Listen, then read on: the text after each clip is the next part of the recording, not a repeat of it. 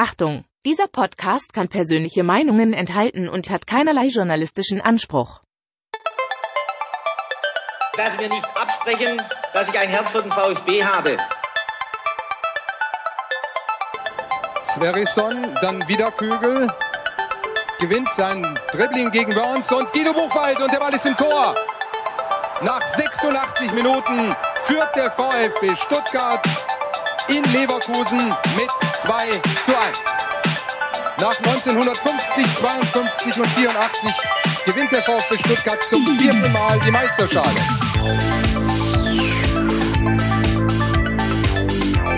Jetzt müsste der Ball endlich noch einmal hereinkommen. Jetzt kommt er weit nach hinten auf Hitzelsberger!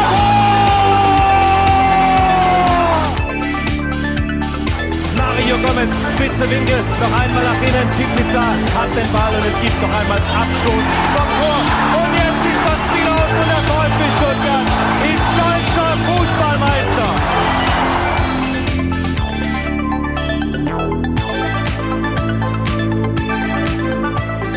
Herzlich willkommen bei STR. Mein Name ist Ricky und mit mir in der Leitung der Sebastian. Guten Abend, Sebastian. Schönen guten Abend, Ricky. Sebastian, ich wollte dich heute eigentlich mit der Frage begrüßen, wie es sich anfühlt, als äh, möglicher Champions League-Teilnehmer so einen Podcast zu bestreiten. Denn der VfB war bis gestern noch Vierter. Dann spielte Leverkusen gegen Augsburg. Ich muss zugeben, ich habe das Spiel komplett verdrängt. Mir ist auch gar nicht aufgefallen, dass die beiden Mannschaften am Wochenende nicht gespielt haben. Ich war überrascht. Ähm, ja, jetzt sind wir nur Fünfter. Wie, ja, wie enttäuscht bist du? Ich frage es ganz konkret heraus. Ja, schon sehr. Also, muss, muss, muss man sagen. Also ich dachte, wir bleiben jetzt erstmal auf dem Champions League Platz stehen, aber jetzt Platz 5 ist halt schon eine herbe Enttäuschung, keine Frage. Ja, also da werden wir natürlich heute drüber sprechen, ob Materazzo noch haltbar ist ähm, oder ob wir da uns umorientieren müssen und vielleicht mal so einen aufstrebenden Trainer wie Markus Weinze zurückholen könnten, der ja die große Zukunft, äh, wissen wir alle, noch vor sich hat. Nein, Spaß beiseite. Wir sind glücklich, das können wir schon mal vorwegschicken, denn der VfB macht richtig Spaß, auch wenn es gegen Köln dann nur zu einem 1 zu 1 gereicht hat. Darüber werden wir natürlich heute sprechen. Wir werden einen kleinen Ausblick wagen auf das Spiel gegen Schalke, so wie ihr es gewohnt seid und da bin ich mal gespannt, Sebastian, wie du die Schalke aktuell einschätzt. Ich hoffe jetzt einfach mal, dass du mindestens ein Spiel schon äh, anschauen durftest, musstest, wie auch immer. Ja, leider, leider, leider, leider. Ja, ich habe mir ich kann es kaum sagen, aber ich habe mir tatsächlich drei Spiele nochmal von Schalke angeguckt jetzt am Wochenende, ähm, weil ich es manchmal auch gar nicht fassen konnte, muss man ganz ehrlich sagen. Es war wirklich wie so ein Katastrophentourist, der einfach nochmal wirklich äh, genau sehen wollte, was da alles so schief geht. Also da gibt es heute so ein paar Erkenntnisse von mir, die aber jetzt, glaube ich, keinen direkt verblüffen. Ähm, aber dazu dann, wie gesagt, später mehr.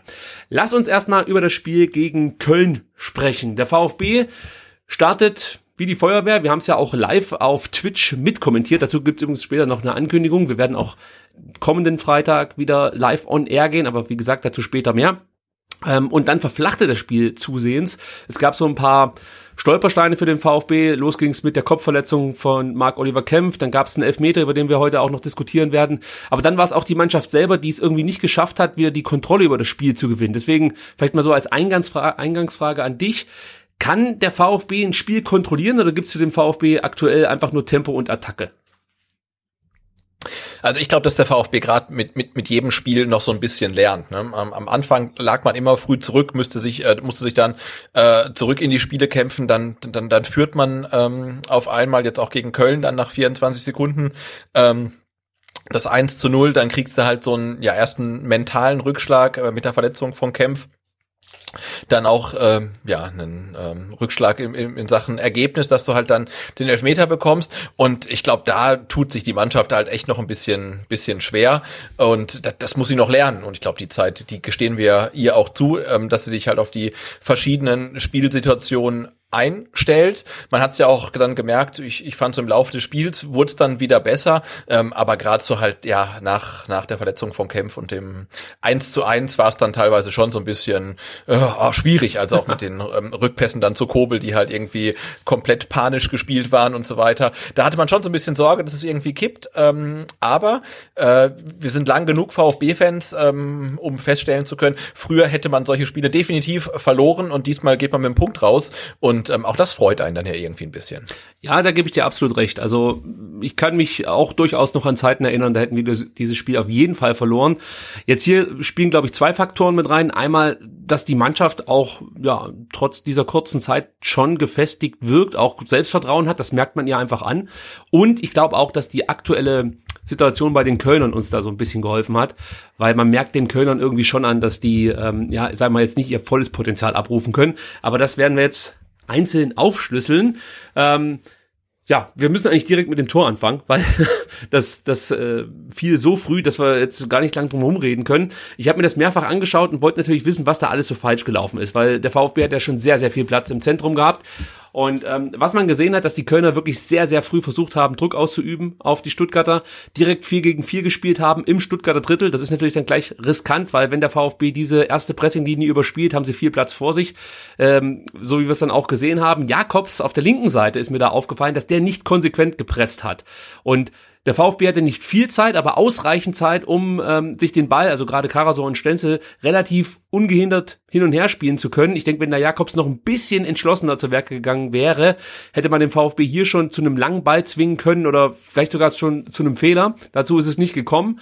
Mangala hat das relativ früh erkannt, dass die Kölner pressen, wollte sich anbieten, lässt sich dann auch in die eigene Hälfte fallen und ähm, ähm, Kölner Gegenspieler ist direkt mitgegangen. Ich meine, es war Reschbesei, der ähm, Mangala hinterhergelaufen ist und da denkt man dann schon so ein Stück weit, ob das nicht zu viel Risiko ist. Ja, also wenn du dann direkt nach 20 Sekunden schon mit fünf Gegnern äh, mit fünf Spielern den Gegner presst in der eigenen oder im eigenen Drittel eigentlich, Ah, wenn man sich das mehrfach anschaut, fragt man sich schon, warum eigentlich. Also äh, ihr habt schon noch Zeit und ihr kommt jetzt auch nicht gerade aus einer Phase, wo man ähm, ja mit viel Selbstvertrauen ähm, ja den Gegner einfach einschnüren möchte. Wobei man dazu sagen muss, bevor ich jetzt weiter über das Tor sprechen will, dass uns in den letzten Wochen ja schon häufiger aufgefallen ist, dass der VfB Probleme hat, wenn er sich aus dieser erste, aus diesem ersten Pressing befreien muss. Also das ist uns ja gegen viele Gegner schon aufgefallen, aber die haben es ein bisschen konsequenter gemacht als es dann eben Köln äh, getan hat.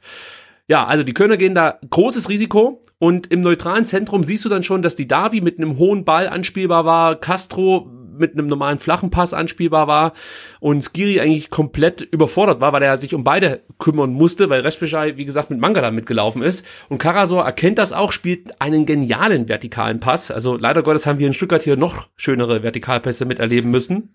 ja, zum einen virtuell und zum anderen dann auch direkt auf dem Platz.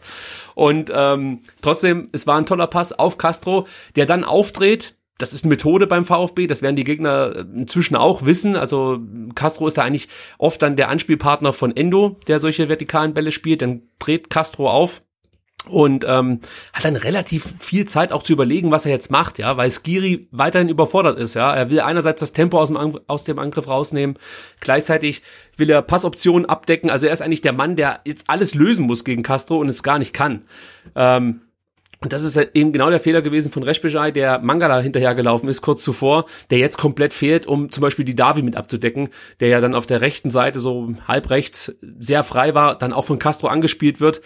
Und dann erkennt man, dass Köln versucht, kompakt zu verteidigen, aber die Abstände viel zu groß waren. Ich weiß nicht, ob du dich noch dran erinnern kannst, wie viel Platz zum Beispiel in Kalajdzic hatte, ja, oder ein nachrückender Kulibali, Mangala ist ja dann auch noch hinterher gespurtet, die hatten alle viel zu viel Platz und äh, am krassesten fand ich das in dem Moment, als die Davi auf Kalajdzic passt, der den Ball dann nicht mal entgegenlaufen muss, Kalajdzic, ja, um den ruhig und sauber auf Mangala abzulegen. Also das ist selten, dass du 13 Meter vom gegnerischen Tor so unbedrängten Ball annehmen kannst oder weiterspielen kannst, das war schon richtig schlecht verteidigt von den Kölnern.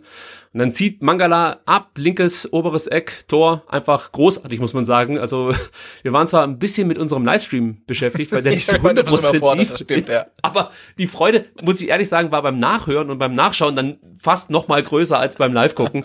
Ich war einfach nur begeistert, dass das Ding da reingeht und ja, Wolf und äh, seine Teamkollegen, also Marius Wolf und seine Teamkollegen sahen da echt sehr, sehr schlecht aus. Also das ist meine Analyse. Ja, vor allem, wenn man über, über, sich mal anguckt, also in den ersten 25 Sekunden vom Anstoß bis hin äh, zum 1 zu 0, ähm, äh, wie viel Körperkontakt es da gab zwischen Kölner und Stuttgarter Spielern, nämlich null. Ja, sie sind halt einfach komplett nicht rangekommen. Sie standen immer zu weit weg, äh, taktisch bedingt dann, und, und aber es wirkt halt auch einfach ähm, individuell ein bisschen schlafmützig, weil also äh, also ich finde nach wie vor den, den, also ich finde es großartig, wie ähm, äh, Castro dann da im Mittelfeld Tempo aufnimmt. Also das hat man von ihm ja äh, jetzt auch in dieser Saison schon ein paar Mal gesehen, aber jetzt vor allem der letzten Saison hat man es ja nie von ihm gesehen, dass er halt dann so dynamisch den Ball irgendwie nach, nach vorne treibt. Ähm, trotzdem fand ich den Ball zu Didavi auch so in der Retrospektive irgendwie weiß ich nicht. Also ich finde, der nimmt so ein bisschen Dynamik aus der Aktion raus. Ähm, aber ja, dann kommt der Ball dann zu, zu Kalajdzic und der steht halt, wie, wie du sagtest, halt völlig alleine da irgendwie und kann den Ball ähm, ja ganz cool äh, tropfen lassen, also seiner typischen Art. Ähm, und da, das ist halt viel zu viel Platz und da bemüht sich auch kein Kölner irgendwie in die Zweikämpfe rein. Und ähm, da hat man es dann im VfB relativ einfach gemacht, aber natürlich war das äh, brillant gespielt. Also ja, 25 oder 24 Sekunden vom Anstoß bis zum 1 zu 0 ähm, und dann halt der Schuss von Mangala mit seinem übrigens ersten Bundesligator überhaupt, ja, genau. äh, da in Knick rein, also das war schon ähm, ja ziemlich großartig. Zu Castro könnte man natürlich überlegen, ob es vielleicht ähnlich war wie gegen Berlin, dass er einfach kein, keine Kraft mehr hatte und diesmal gedacht hat, nee, jetzt schieße ich aber nicht. genau, ich, ich, ich spiele mal irgendwo hin. ja, und dann hat er die Davi angespielt. Nein, es war toll gespielt, aber ich vermute jetzt mal, dass uns nicht allzu häufig solche Tore gelingen werden, weil ähm, in der Regel ein Bundesliga-Gegner das besser verteidigt. Also und wenn es dann wirklich mit einem Foul ist, so wie ein paar Minuten später, da gab es ja zwar etwas weiter weg vom Strafraum, aber trotzdem auch wieder gute Aktion vom VfB. Endo, der erstmal im Zentrum in seiner typischen Manier einen Ball erobert, dann ähm, auf Mangala spielt.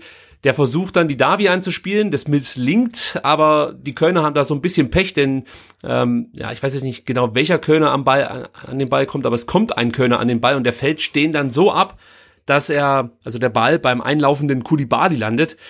Äh, und dann ist rechts, ich weiß nicht, ob du dich noch dran erinnern kannst, Silas wirklich relativ frei, also in aussichtsreicher Position. Aber bevor äh, Kulibali die Möglichkeit hat, überhaupt diesen Ball zu Silas rüberzulegen, kommt Sichos angerauscht und ballert Kulibali einfach mal weg. Ähm, das sah ziemlich übel aus, aber Gott sei Dank hatte das keine schwerwiegenden Folgen. Aber es gab dann eben äh, den Freistoß für den VfB. Und äh, was ich aber noch kurz, bevor wir über den Freistoß sprechen, der toll war, damit ist es eigentlich schon erledigt, dazu sagen möchte, ist auch in dieser Aktion waren die Kölner zu zurückhaltend. Ja, dann gibt's halt wirklich nur noch den Zichos, der da mit, mit, einem, mit einem V die Situation irgendwie löst. Schlechtes Positionsspiel. Also die waren noch überhaupt nicht in der Partie. Und das habe ich auch nicht so ganz begriffen, wie du selbst nach einem frühen Gegentor dann immer noch so äh, Schläfer, äh, so, so verschlafen, so könnte man sagen, auf dem Platz darum taumelt. Also das ähm, hat mich doch schon sehr verwundert, dass die Kölner da sich so schwer tun, ins Spiel zu finden. Dann kommen wir zum Freistoß. Die David trifft die Querlatte. Das war schon das eine Highlight. Da dachte ich echt, ich bin im falschen Film. Wir haben ja spaßeshalber davor mal so drüber geredet, wenn es 4-0 ausgeht, ja. dann ähm, und ganz ehrlich, ich hätte es, glaube ich, nicht so gut gefunden, wenn der VfB 4-0 gewonnen hätte. Äh, nee. Ja, nee. das wäre nicht gut gewesen. Ähm, aber, aber ich glaube, wenn, wenn, wenn die Davi das Ding nicht an die Latte, sondern in den Winkel ähm, gelegt hätte, dann wäre das Spiel durch gewesen. Also. Ja, da tue ich mich sehr schwer mit, mit der Aussage. Also ja, ich gebe dir recht, so im ersten Moment würde ich, würde ich das unterschreiben. Aber wir kennen ja diese Spiele alle. Also wir haben ja selber genügend Fußballspiele gesehen, dass wir wissen, es heißt gar nichts, wenn du nach drei Minuten 2-0 führst. Also vielleicht, wenn du nach 15 Minuten 3-0 führst oder so, dann schon eher. Aber 2-0 ist eigentlich zu wenig, um dich zurückzulehnen. Es ist so ein gefährliches Ergebnis. Ich weiß, das ist eine Floskel, aber wir haben schon so häufig erlebt, Mannschaften sind komplett weg. Guck dir das Spiel Wolfsburg gegen Bielefeld an, ja, da macht Bielefeld keinen Stich und dann macht der Schiplock da sein, äh, sein, sein Bundesligator in der hundertsten Einwechslung. Es steht 2-1 und plötzlich muss Wolfsburg darum zittern, dieses Spiel ja, noch zu verlieren stimmt, oder ja. nicht zu verlieren, aber einen Punkt, äh, zwei Punkte abzugeben. Ähm, also ich gebe dir recht, es deutete dann viel darauf hin, dass sollte der VfB so früh ein zweites Tor nachlegen, dass der Drops gelutscht ist. Aber gleichzeitig könnte man natürlich auch sagen, dass man dann vielleicht die Sache zu leicht nimmt und dafür hat dann Köln dann immer noch zu viel Qualität und den Elfmeter hätte es ja vielleicht sowieso gegeben und dann weißt du halt auch nicht, ob du wieder zurückfindest ins Spiel. Deswegen es ist dumm gelaufen. Was mich noch so ein bisschen gestört hat, Sebastian, das wurde gar nicht thematisiert. Vielleicht steigere ich mich da auch in etwas rein. Nachdem die Davi die Querlatte getroffen hat, breitet der Bayer so zurück in den, in den Kölner Strafraum. Und da gibt's ein Duell zwischen Bornau und Kalajdzic, ein Kopfballduell. Und also für mich sieht's so aus, als ob sich Bornau da schon so ein bisschen auf Kalajdzic aufstützt. Ist dir das auch aufgefallen oder bin ich da Oh, das habe das hab ich ehrlicherweise dann äh, nicht oft genug ähm, gesehen. Ich habe dann äh, nach dem Lattentreffer mental abgeschaltet. Also da kann ich dir nicht helfen bei deiner Einschätzung. Ja, also ich würde jetzt nicht sagen, dass das ein zwingender Elver ist, aber es war schon, für mich, es war, es war schon ein Aufstützen. Also eigentlich äh, könnte man darüber zumindest mal diskutieren, ob es vielleicht ein Elfer wäre. Aber gut, vielleicht bin ich mit der Einschätzung auch ganz alleine. Wenn nicht, schreibt es in die Kommentare. Kann man ja an der Stelle mal sagen. Also auf jeden Fall geht's dann weiter, dass Bornaus Kopfball bei Karasor landet, der dann aus elf Metern auch nochmal abziehen kann. Und der Schuss ist dann leider zu unplatziert, wird von Horn auch nach vorne abgewehrt. Das ist auch so eine ja, Merkwürdigkeit von äh, Timo Horn, dass er den Ball nach, nach, nach vorne abwehrt, aber gut, vielleicht ging es nicht besser. Ja, und anschließend können die Kölner den Ball klären und befreien sich so ein bisschen aus äh, äh, dieser Misere da zu Beginn. Und da muss man sowieso sagen, diese Anfangsphase, das, das war halt richtig toll gespielt vom VfB. Sie gewinnen die zweiten Bälle, darauf ist Matarazzo sowieso aus mit seinem System, immer wieder die zweiten Bälle zu gewinnen. Stenzel fing unheimlich viele Bälle ab, der hat mir sehr, sehr gut gefallen in der Anfangsphase, wurde hinten raus etwas müder, hing mit Sicherheit auch mit seinem Gegenspieler zusammen, Jakobs, der viel Tempo gemacht hat, sehr viele intensive Läufe, überhaupt sich einfach ja, viel auf dem Platz bewegt hat. Und hatte ich schon das Gefühl, dass dann ja so ab der 70. Minute das ähm, Alter die Qualität schlug. Also sprich, Jakobs hat dann einfach mehr Puste gehabt und konnte Stenzel das ein oder andere Mal davon ein, hat ja auch noch eine gute Kopfballchance gehabt später. Kommen wir mit Sicherheit auch noch drauf zu sprechen. Und die Kölner, um erstmal dabei zu bleiben, was der Gegner alles schlecht gemacht hat, hat, ähm, hatten große Probleme im Zentrum. Also Skiri, von dem ich eigentlich viel halte, ja, der auch eigentlich immer bemüht wirkt, aber daran merkt er auch schon, dass es jetzt nicht das größte Lob ist, wenn man davon spricht, dass jemand bemüht war. Ähm, ja, hat da irgendwie doch größere Probleme gehabt mit unserem ja, Quartett, muss man fast schon sagen. Mangala, Endo, natürlich dann die Davi und Castro, die sich da halt inzwischen wirklich ja, hervorragend ergänzen. Und ähm, das ist so die große Stärke vom VfB. Wenn die vier ins Laufen kommen, dann ist es echt schwer, ein Mittel gegen den VfB zu finden, weil die natürlich sehr passsicher sind und ähm, ja, dieses, dieses Endo-Thema, also das Endo einen vertikalen Pass spielt und dann meistens Castro aufdreht, die Davi einen guten Laufweg nimmt, Kalajdzic einen guten Laufweg nimmt, du hast über außen die zwei Verrückten, die immer voll Power gehen, das stellt viele Gegner vor große Probleme. So auch übrigens Isbue, den wir hier ja noch als Player to Watch. Äh ja, genau, dein Player to Watch, ne? Ja. 15 Minuten hat's gedauert, ja, da gelb gehabt und wurde ausgewechselt. Und ich dachte noch, ähm, als wir live kommentiert haben, dass es vielleicht verletzungsbedingt sei, der Wechsel.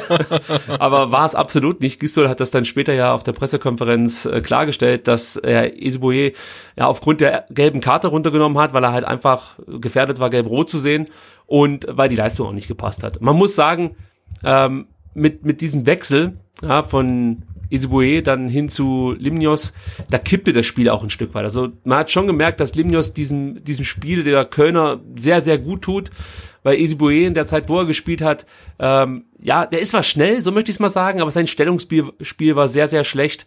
Und ich bin der Meinung, dass Gonzales vielleicht sogar als linker Außenverteidiger äh, da noch mehr Profit hätte draus schlagen können. Äh, ja, die Auswechslung von von Esibue, also nach ähm, all dem, was man so hört, auch von Kölner Seite, ähm, war, war das ja so ein bisschen auch ein Schlüssel ähm, zum Erfolg oder zum Teilerfolg von Köln, weil ähm, wie ich das so rausgehört habe, sind ja alle jetzt total zufrieden mit äh, äh, Wolf als Rechtsverteidiger und Limnios davor. Das ähm, äh, ja scheint hat auf jeden Fall gegen Stuttgart gut funktioniert und äh, ja vorher nicht. Also deswegen bin ich auch mit deiner Einschätzung ähm, des äh, Player to Watch für Eseboe. Ich weiß nicht, ob das so so richtig war. Ja, den Schuh muss ich mir anziehen. Das stimmt schon. ähm, ja, also ich fand das auch schon gut, was die gemacht haben, so Marius Wolf und äh, Limnios, aber ich sag mal so, also es ist schon relativ vorhersehbar, wann Wolf flankt. Das sind immer diese Halbfeldflanken, die nicht viel ja, das große, macht er gerne, ne? ja, ja, die eigentlich jetzt nicht das große Problem sind. Natürlich, wenn du Anderson von drin hast, ist eigentlich jeder hohe Ball. Jede Flanke ein Problem, ja. ja. Ist, ist ein Problem, aber trotzdem, das kannst du noch eher verteidigen. Aber Limnios hat halt immer sehr, sehr gut dafür gesorgt, das habe ich heute im Rasenfunk gehört und das stimmt, ähm, dass er den in dem Fall dann linken Innenverteidiger so ein Stück weit rausgezogen hat. In der ersten Halbzeit funktionierte das noch nicht ganz so gut, aber in der zweiten Halbzeit gelang es ihm häufig, Kaminski einfach mal rauszuziehen. Oder wenn Kaminski nicht rausgezogen ist oder sich äh, Richtung Niminos orientiert hat, dann hat er halt Platz gehabt und Zeit gehabt zu flanken. Und das funktionierte in der ersten Halbzeit oder in den ersten 15 Minuten, als die rechte Seite noch mit Isibue und Wolf bestückt wurde, funktionierte das nicht so gut. Und das lag aus meiner Sicht hauptsächlich an Esibue, der, wie gesagt, zwar wahnsinnig schnell ist, aber ansonsten wenig mit Fußball zu tun hatte in den ersten 15 Minuten. Und von daher, ja, war es mit Sicherheit richtig von Gistol da zu reagieren. Ja, weil er wirkte ja auch mit äh, Tongi komplett überfordert. Also, Das war leider Gottes für uns der richtige Move in dem Fall. Ja. Weil, ja, da wäre eine gelb-rote. Karte wahrscheinlich schon durchaus denkbar gewesen.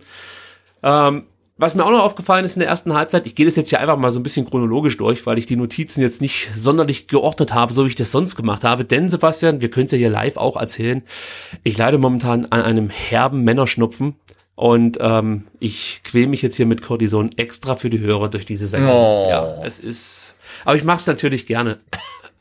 So, also Mangala ist mir noch positiv aufgefallen.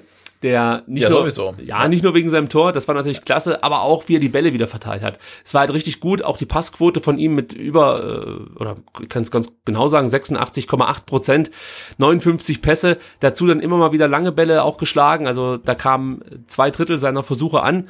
Das ist auch mal nicht schlecht, weil der VfB dann doch häufiger mal darauf zurückgreifen musste, auch mal einen langen Ball zu schlagen, weil die Kölners dann mit zunehmender Spielzeit auch immer besser gemacht haben. Ähm, und, und da waren die langen Bälle gar nicht so schlecht. Äh, was mir auch aufgefallen ist, ähm, jetzt nicht nur in dem Spiel, sondern grundsätzlich schon, dass Stenzel, und da brauche ich jetzt deine Ein- Einschätzung auch mal dazu, dass Stenzel deutlich steiler und mit mehr Tempo seine Pässe spielt als in der letzten Saison. Ich kann mich erinnern, der hat ja immer eine Wahnsinns-Passquote gehabt und hat auch gefühlt so viele Pässe gespielt wie unsere Gegner, ähm, Ja. äh, also zusammen. Und Also gerade unter Walter ne, hat er Ja. das ja gemacht, ja.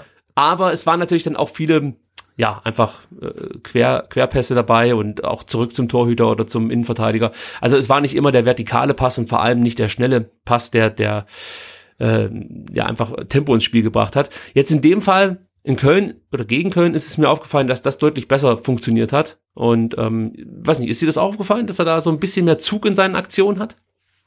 Äh, ja, also mir gefällt Pascal Stenzel auch äh, richtig gut, ne? dafür, dass er jetzt als äh, ja, Außenverteidiger auch in der Dreierkette spielt. Ähm, ich finde, er ist so ein bisschen, wie soll man sagen, griffiger, konsequenter geworden. Also ja, nicht natürlich nicht mehr so viele äh, Pässe und äh, Ballkontakte wie noch unter Walter, aber die, die er hat, das macht er ordentlich. Und ähm, ich, ich hatte es ja auch am Freitag schon gesagt, also dafür, dass äh, gegen Köln dann ähm, über ja, mehr als 60 Minuten eine komplette B-Innenverteidigung gespielt hat, ähm, fand ich das durchaus ähm, akzeptabel, wie die sich geschlagen haben. Und auch, äh, ja, Pascal Stenzel äh, ja, ist ja durch die, durch die ähm, Verletzungen in der Innenverteidigung äh, zurückrotiert in die Startelf und ich finde, ähm, er, er rechtfertigt das auch mit seinen Leistungen, weil ich fand das äh, wirklich äh, sehr, sehr ordentlich, was er da gezeigt hat.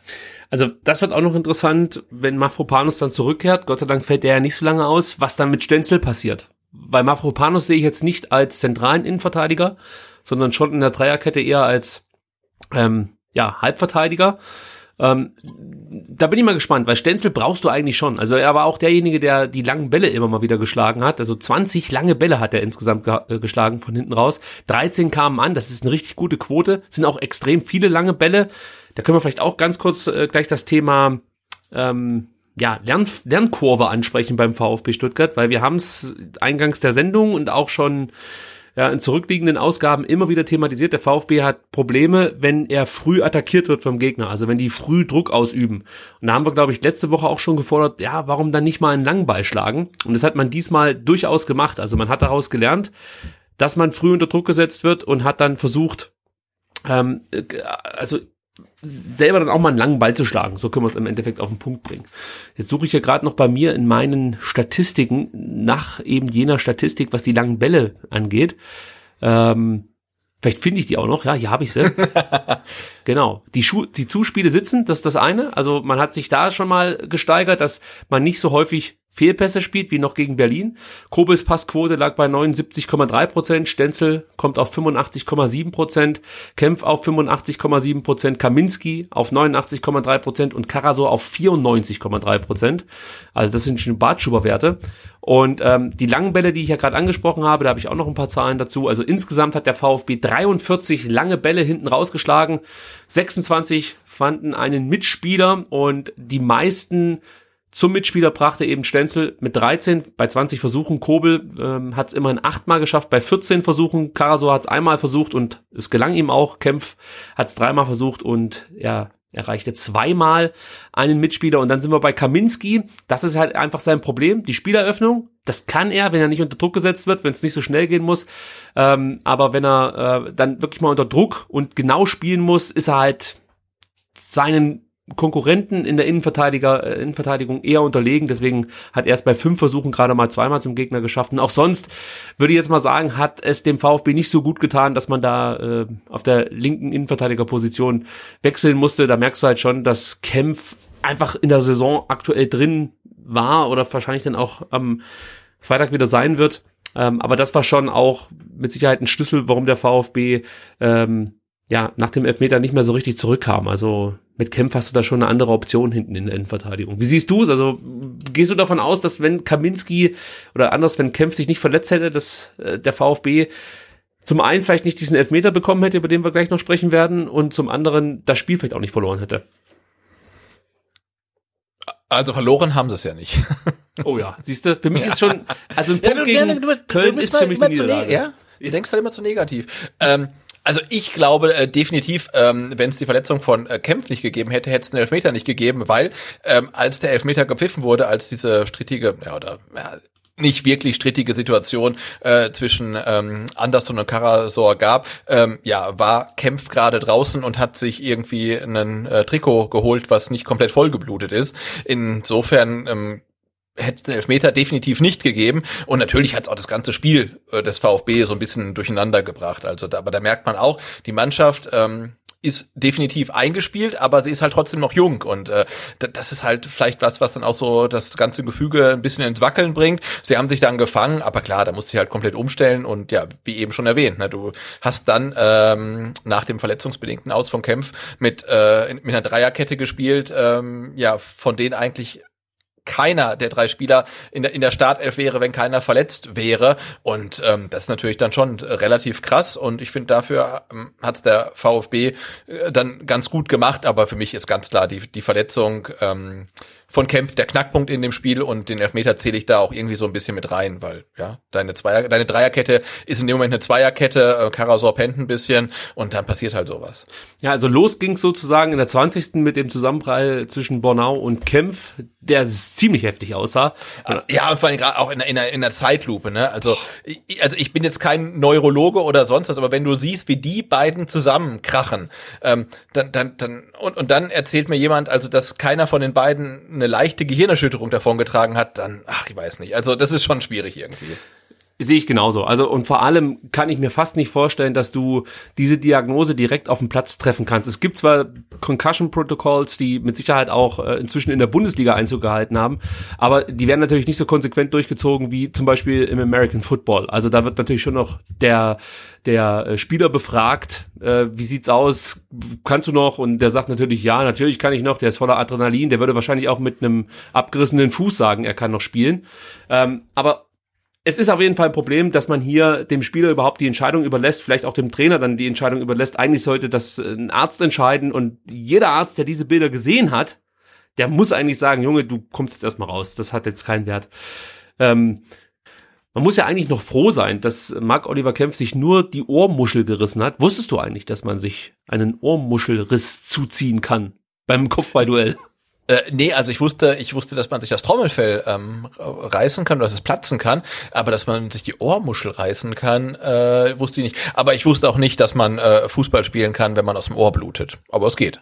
Ja, das war ja noch eine Diskussion. Ich weiß nicht, hast du die geführt oder habe ich die bei jemand anders mitverfolgt? Ähm, da ging es doch auch irgendwie darum, dass schon auf, allein aufgrund dessen der Arzt hätte sagen müssen, hey, hier geht's nicht weiter für dich, äh, dir läuft gerade eben Blut aus dem Ohr. ja. Also ich weiß ehrlich, also ich, ich will jetzt die die äh, medizinische Expertise von Dr. Best nicht anzweifeln, aber ähm, dass er halt in so kurzer Zeit mit seiner Taschenlampe irgendwie dann ja wirklich zweifelsfrei diagnostizieren kann, dass das, was aus dem Ohr da rausblutet, äh, harmlos ist und nicht irgendwie, weiß ich nicht, dass da Gehirn rausläuft. Das, äh, nee, weiß ich nicht, aber das finde ich halt schon ähm, mutig einfach. Ja? Und äh, ja, da brauchst du dann vielleicht doch irgendwie einen unabhängigen ähm, DFL-Arzt, der sich dann solche Patienten anguckt und sagt, ähm, okay, ähm, Herr Kempf, das, das war's halt für dich halt. Ne? Ja, man müsste eigentlich erstmal einen Weg finden, wie man zumindest für, für einen überschaubaren Zeitraum die Spieler eingehend untersuchen könnte. Und da wäre vielleicht schon eine Überlegung da, dass man sagt, okay, ich kann jetzt erstmal eben, solange die Untersuchung dauert, vielleicht einen Spieler reinbringen und den danach wieder rausnehmen, sollte der Spieler wirklich keine schwerwiegenden Verletzungen haben. Also du hast halt oft das Problem, dass man wirklich sagt, man probiert es jetzt nochmal auf, ja. auch wenn man eine Kopfverletzung hat, um jetzt nicht eine Auswechslung zu verbraten. Bei fünf Wechseln ist es alles noch okay, aber bei drei Wechseln überlegst du es dir halt wirklich mehrmals, ob du jetzt einen Wechsel durchziehst und nachher stellt sich heraus, alles war in Ordnung. Also das merkst du halt einfach. Das ist irgendwie so im Fußball normal. Also man kennt das ja auch, als man selber früher gespielt hat. Ich war Stürmer, ich war groß, ich habe viele Kopfballduelle geführt und ich bin auch mal mit dem Kopf äh, mit, mit Mitspielern oder Gegenspielern zusammengerasselt, mit Mitspielern tatsächlich, tatsächlich auch. Ähm, und dann hat natürlich in dem Fall der Coach gefragt, äh, geht's noch? Und ich sage, ja, klar geht's noch. Aber ehrlich habe ich dann Teile auch des Spiels vergessen, muss man ganz ehrlich sagen. Also ja, aber ich meine, wenn wenn wenn, wenn du vollgedröhnt bist mit Adrenalin, dann dann ja, geht's immer noch, halt, ja. Und ja. du bist nicht derjenige, der entscheiden sollte, ähm, ob es noch geht oder nicht, sondern das muss halt wirklich ein unabhängiger ähm, Mediziner entscheiden. Und ähm, ja, und ich glaube, das steckt auch zu tief in den Strukturen des Fußballs drin, dass halt dann Leute gefeiert werden, die dann mit blutiger Rübe ähm, äh, weiterspielen. Ja, ja. Ähm, und da, da muss halt irgendeine Instanz her, die halt wirklich ganz, ganz neutral drauf guckt und sagt, äh, äh, sorry, aber wenn du nach dem Kopfballduell aus dem Ohr blutest, dann ist die Partie für dich hier definitiv beendet. Ja, und man hat ja auch am Freitag gesehen, ähm, dann holt sich Kempf halt noch ein frisches Trikot äh, ohne Blutflecken, spielt weiter und nach 15 Minuten setzt sich auf den Boden und sagt, äh, nee, das war's. Und das zeigt ja auch, dass dann eigentlich die Diagnose, die 15 Minuten vorher getroffen wurde, nämlich, dass er noch bis noch weiterspielen kann, falsch war, ja. Und, äh, und ich denke, da muss man dann wirklich nach dem Motto, ähm, irgendwie better safe than sorry Verfahren und sagen, okay, der, der ist raus. Und äh, klar ist es für den VfB bitter, wenn du halt von deiner Dreierkette nur noch einen Stammverteidiger hast und dann sich auch noch verletzt. Klar, das ist halt übel, aber ähm, also nichts ist wichtiger als die Gesundheit des Spielers. Und ähm, meiner Meinung nach, also ich bin kein Mediziner, aber trotzdem, Kempf hätte halt rausgemusst. Und selbst wenn er jetzt nach zwei Tagen wieder im Training ist, ähm, der hätte rausgemusst. Und er setzt sich ja auch dann nicht auf den, auf den Rasen, weil ihm sein Ohr, äh, weil es ihm aus dem Ohr blutet, sondern weil ihm einfach schlecht ist, ne? Und er nicht mhm. mehr spielen kann. Und ich weiß nicht, ob es dann der Ohrmuschelriss ist oder dann vielleicht doch irgendeine Kopfverletzung. Aber ähm, ja, also das ist, ist, ist nach wie vor, glaube ich, ein ähm, grundlegendes Problem im Profifußball.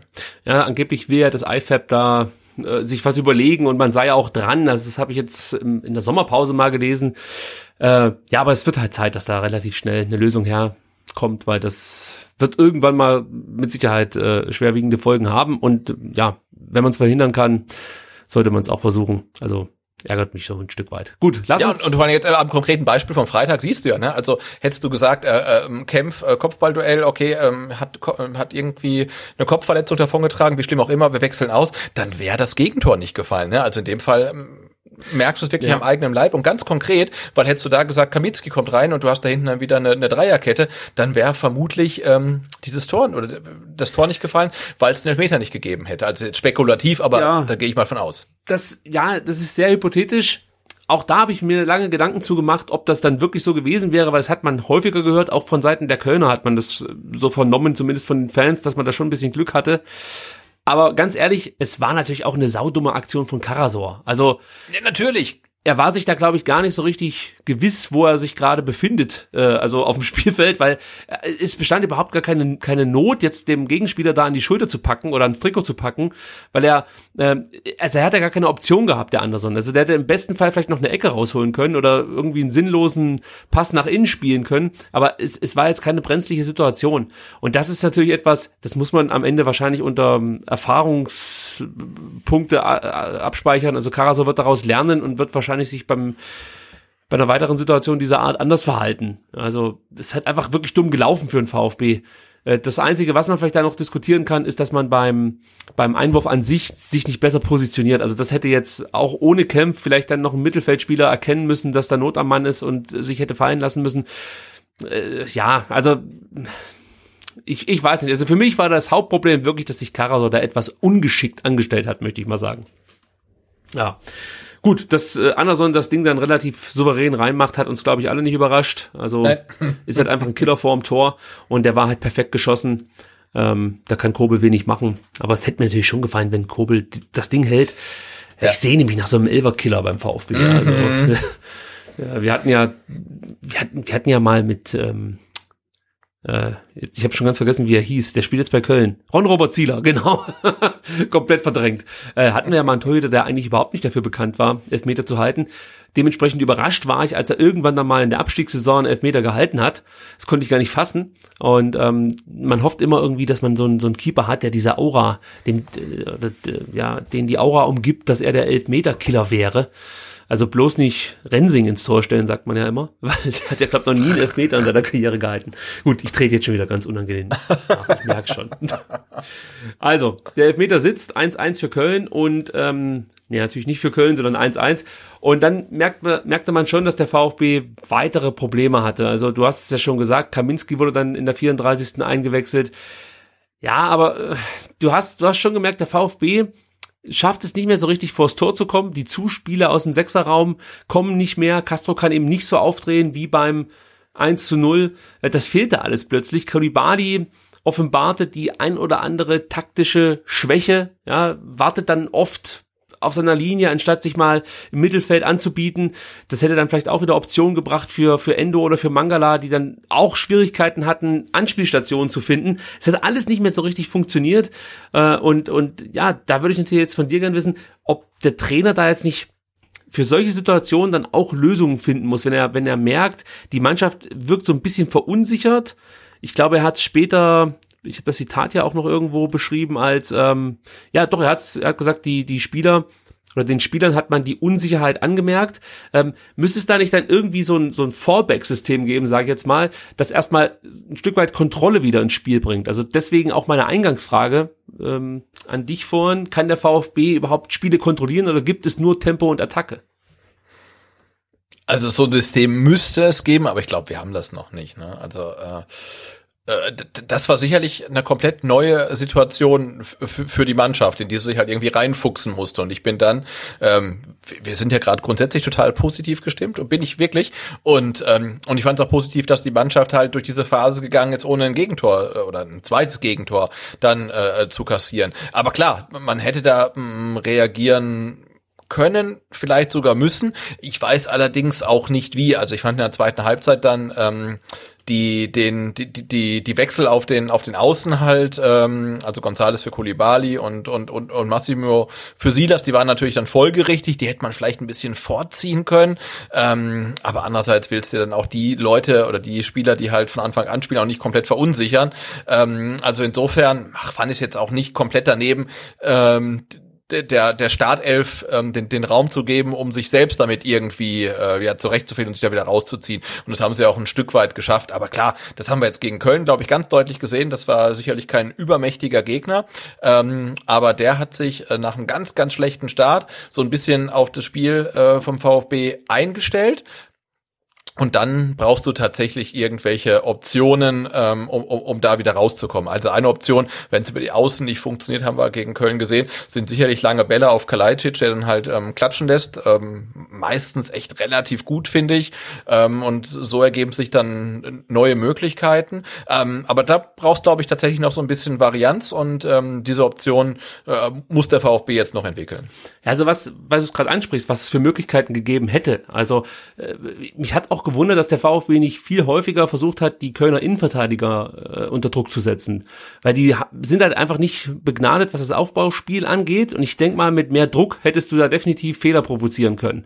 Und die hatten eigentlich immer relativ viel Zeit, ja, sich da ähm, die Bälle hin und her zu schieben oder Anspielstationen dann schon in den Sechserräumen zu finden oder noch weiter vorne. Da bin ich der Meinung, hätte man vielleicht ein bisschen mehr Druck ausüben können auf äh, die Innenverteidiger, gerade Bornau. Ich weiß nicht, ob ich das gerade schon erwähnt habe, aber der ist da auf jeden Fall eher eine Schwachstelle. Und ähm, es fehlte mir dann auch, dass man konsequent mal runtergeht bis zur Grundlinie, dann versucht irgendwie einen Pass in den Rückraum zu spielen. Das ist ja eine Stärke vom VfB, dass dann unsere, äh, ja, unsere offensive, offensiven Achter mit Didavi und Castro äh, nachrücken und äh, dann aus dem Rückraum eben abschließen können. Mangala macht das auch immer hervorragend, hat ja in der 23. Sekunde des Spiels bewiesen.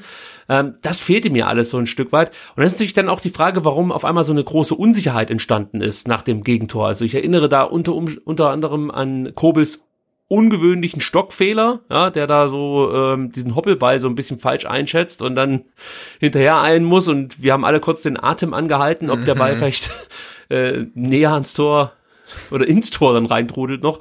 Ähm, ja, das, das hat mich schon ein bisschen gewundert, dass die Mannschaft sich da so aus dem Tritt bringen lassen hat und ähm, ja, auch erstmal kein so ein richtiges Mittel gefunden hat, sich wieder oder das Spiel wieder an sich zu reißen, so möchte ich es mal sagen. Ja, Silas hast du angesprochen, möchte vielleicht auch noch zwei, drei Sachen dazu sagen.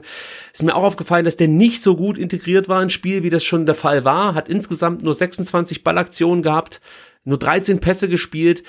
Meiner Meinung nach hat er, hat er die stärkste Phase so Ende der ersten Halbzeit gehabt, hat er ein paar mehr Zuspiele bekommen, hat auch häufiger mal das 1 zu 1 gesucht, aber die Daten insgesamt lesen sich nicht besonders schlecht. Passquote war bei 76,5 Prozent, aber ähm, mir fehlt hier so ein bisschen die Quantität. Insgesamt hat er eine Flanke geschlagen, die kam auch an. Er hat zwei lange Pässe versucht, beide kamen an. Er hat einen Zweikampf geführt, den hat er gewonnen.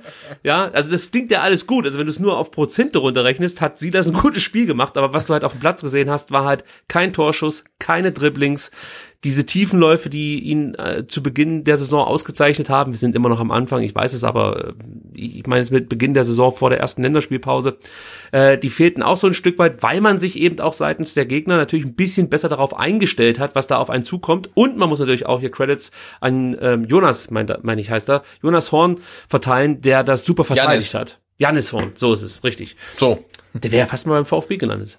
Echt? Ja, der sollte in der letzten Abstiegs, nee, in der vorletzten Abstiegssaison zum VfB wechseln. Ich weiß jetzt aber nicht, ob das schon von Schindelmeiser angeleiert wurde oder noch von äh, irgendwelchen Aufsichtsräten, die, äh, weiß ich nicht, bei FIFA Tipps von ihren Kindern bekommen haben oder so. Nein, das war gemein.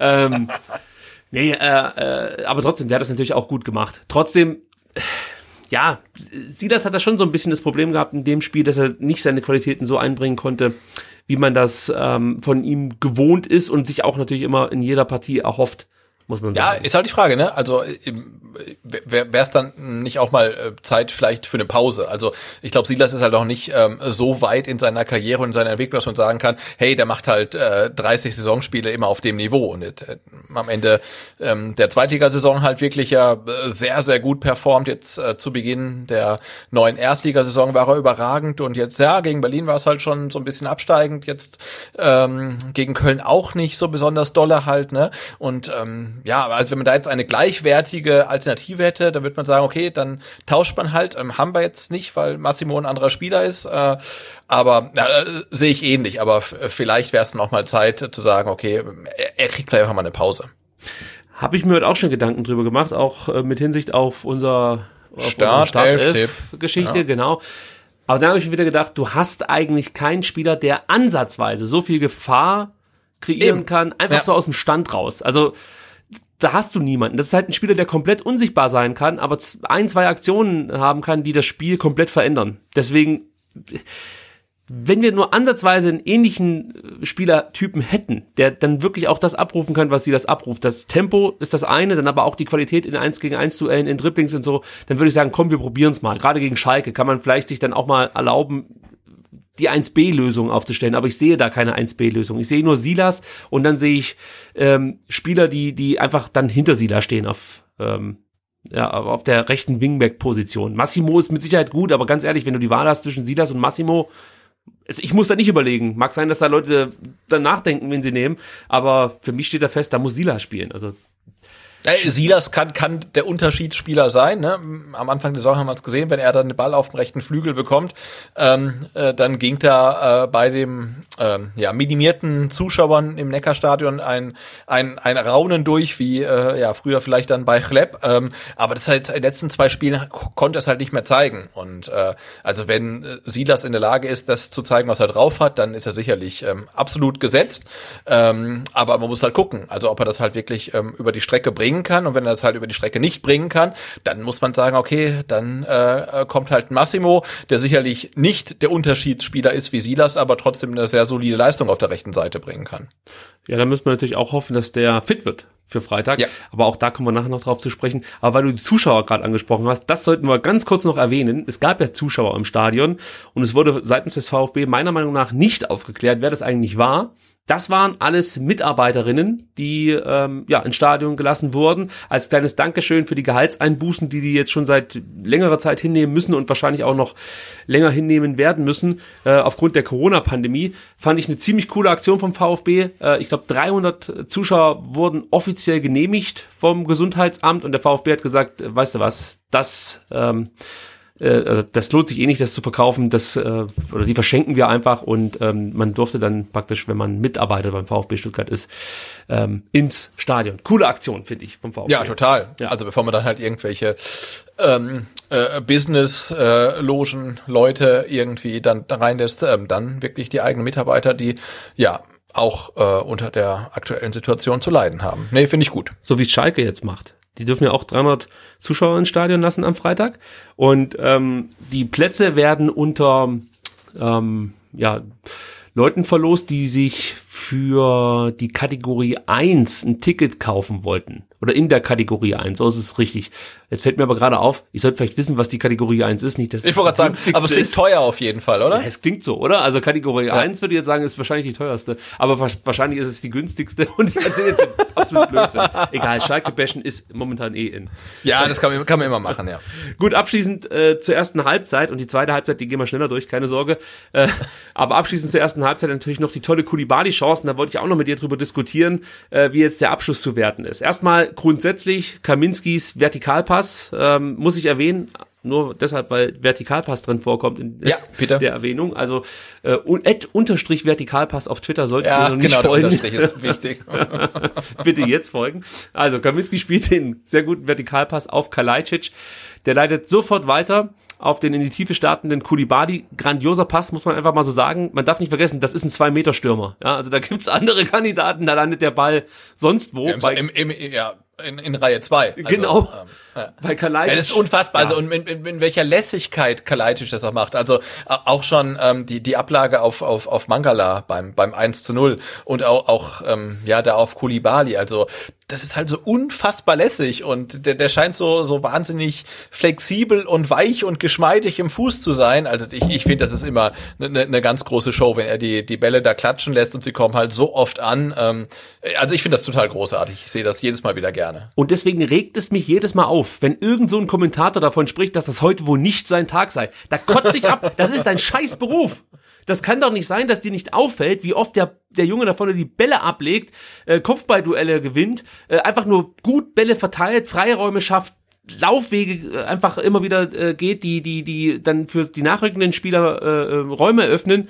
Das musst du doch erkennen, wenn es dein Beruf ist. Nein, da sitzt wirklich jeder Kommentator, jeder, äh, der die Spiele zusammenfasst und sagt, ja, das war heute aber nicht sein Tag, wo ich mir denke, Alter, das ist heute dein dein Tag ist heute definitiv auch nicht. das, nee, das stört mich halt, weil das musst du einfach erkennen. Ja, also wenn ein Spieler mehr oder weniger zwei Tore in der ersten Halbzeit auflegt, weil Kulibadi das Ding halt nicht reingemacht hat, war es halt dann also nur für mich ein Tor. Nein, du weißt, was ich meine. Es waren eigentlich zwei kla- glasklare Vorlagen, die er da Ja, natürlich, hat. klar. Und Ja. Kulibadi ver verwandelt das Ding zwar nicht, aber äh, wie es Kalajdzic rausspielt, ist halt einfach grandios. So, und jetzt sind wir bei Kulibadi, der den Lupfer versucht gegen Horn. Ähm, Horn bekommt aber noch die Hand dran und ähm, ich habe in eurem Vertikalpass-Artikel dann gelesen, dass der Andreas der Meinung war, er hätte sich, glaube ich, hier eher einen Spieler gewünscht wie Klimowitz, der vielleicht dann noch mit einer Finte versucht, den Torhüter aussteigen zu lassen. Bevor ich deine Theorie höre, ich habe noch die Theorie, dass Horn bewusst ein bisschen so nach unten gegangen ist, um den Schützen, also Kulibali, zu diesem Lupfer fast schon zu, zu verleiten, also den äh, äh, anzubieten, komm, lupf doch über mich drüber, aber eigentlich schon da, sag mal, richtig anti antizipiert hat, dass Kulibali das versuchen wird und ähm, ja, dann den Arm halt einfach schnell nach oben gerissen hat. Also wie siehst du's denn? Also hat Kulibali einen Fehler gemacht? Hätte er versuchen müssen, irgendwie am Torwart vorbeizuspielen? Oder sagst du, nee, der Lupfer war schon okay und es war halt Pech? Ähm, also ich glaube, dass Koulibaly einen eigentlich perfekten Abschluss gewählt hat. Ähm, der erste FC Köln hat heute auf seinem ähm, offiziellen Kanal irgendwie, ich weiß gar nicht, wie das da bei denen hieß, die Parade des Tages gekürt. Ähm, und da hat man dann Timo Horn gesehen, gerade in der Szene gegen Koulibaly in äh, 12.000 verschiedenen äh, Perspektiven und Zeitlupen.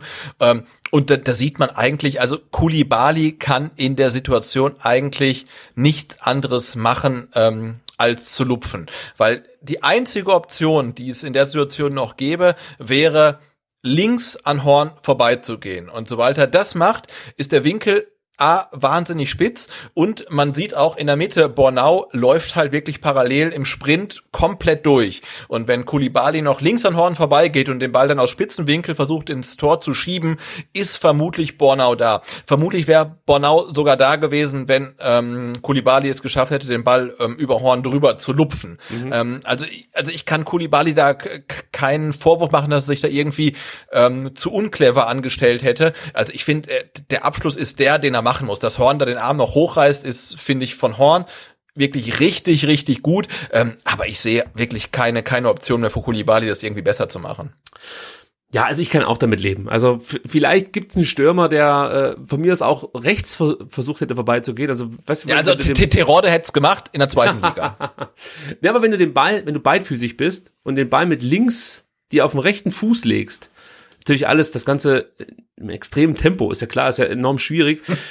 könnte es, könnte es sein, dass du vielleicht da auch noch eine Möglichkeit gehabt hättest. Also so im Klimowitz hätte ich das schon zugetraut. Deswegen, ich finde Andreas Ansatz gar nicht so verkehrt, dass man sagt, okay, wenn dann vielleicht ein Klimowitz diese Situation ähm, spielen hätte müssen, hätte es vielleicht mit einer anderen Raffinesse hinbekommen, ähm, an Horn vorbei. Ja, aber ich fand es Kulibali auch nicht plump oder überhastet genau. oder unclever. Also ich finde, er, er sucht da schon einen guten Abschluss. Er macht keinen Flachschuss und bleibt irgendwie an den Knien von Horn hängen, sondern er macht den Lupfer. Der Lupfer ist gut, weil Horn früh runtergeht. Der reißt halt noch die Faust hoch. Ähm, also ich finde, der Abschluss äh, war eines Stürmers auf jeden Fall äh, würdig und ich, ich glaube, man darf da auch dann die Leistung von Horn nicht kleinreden, weil der hält den einfach wirklich brillant.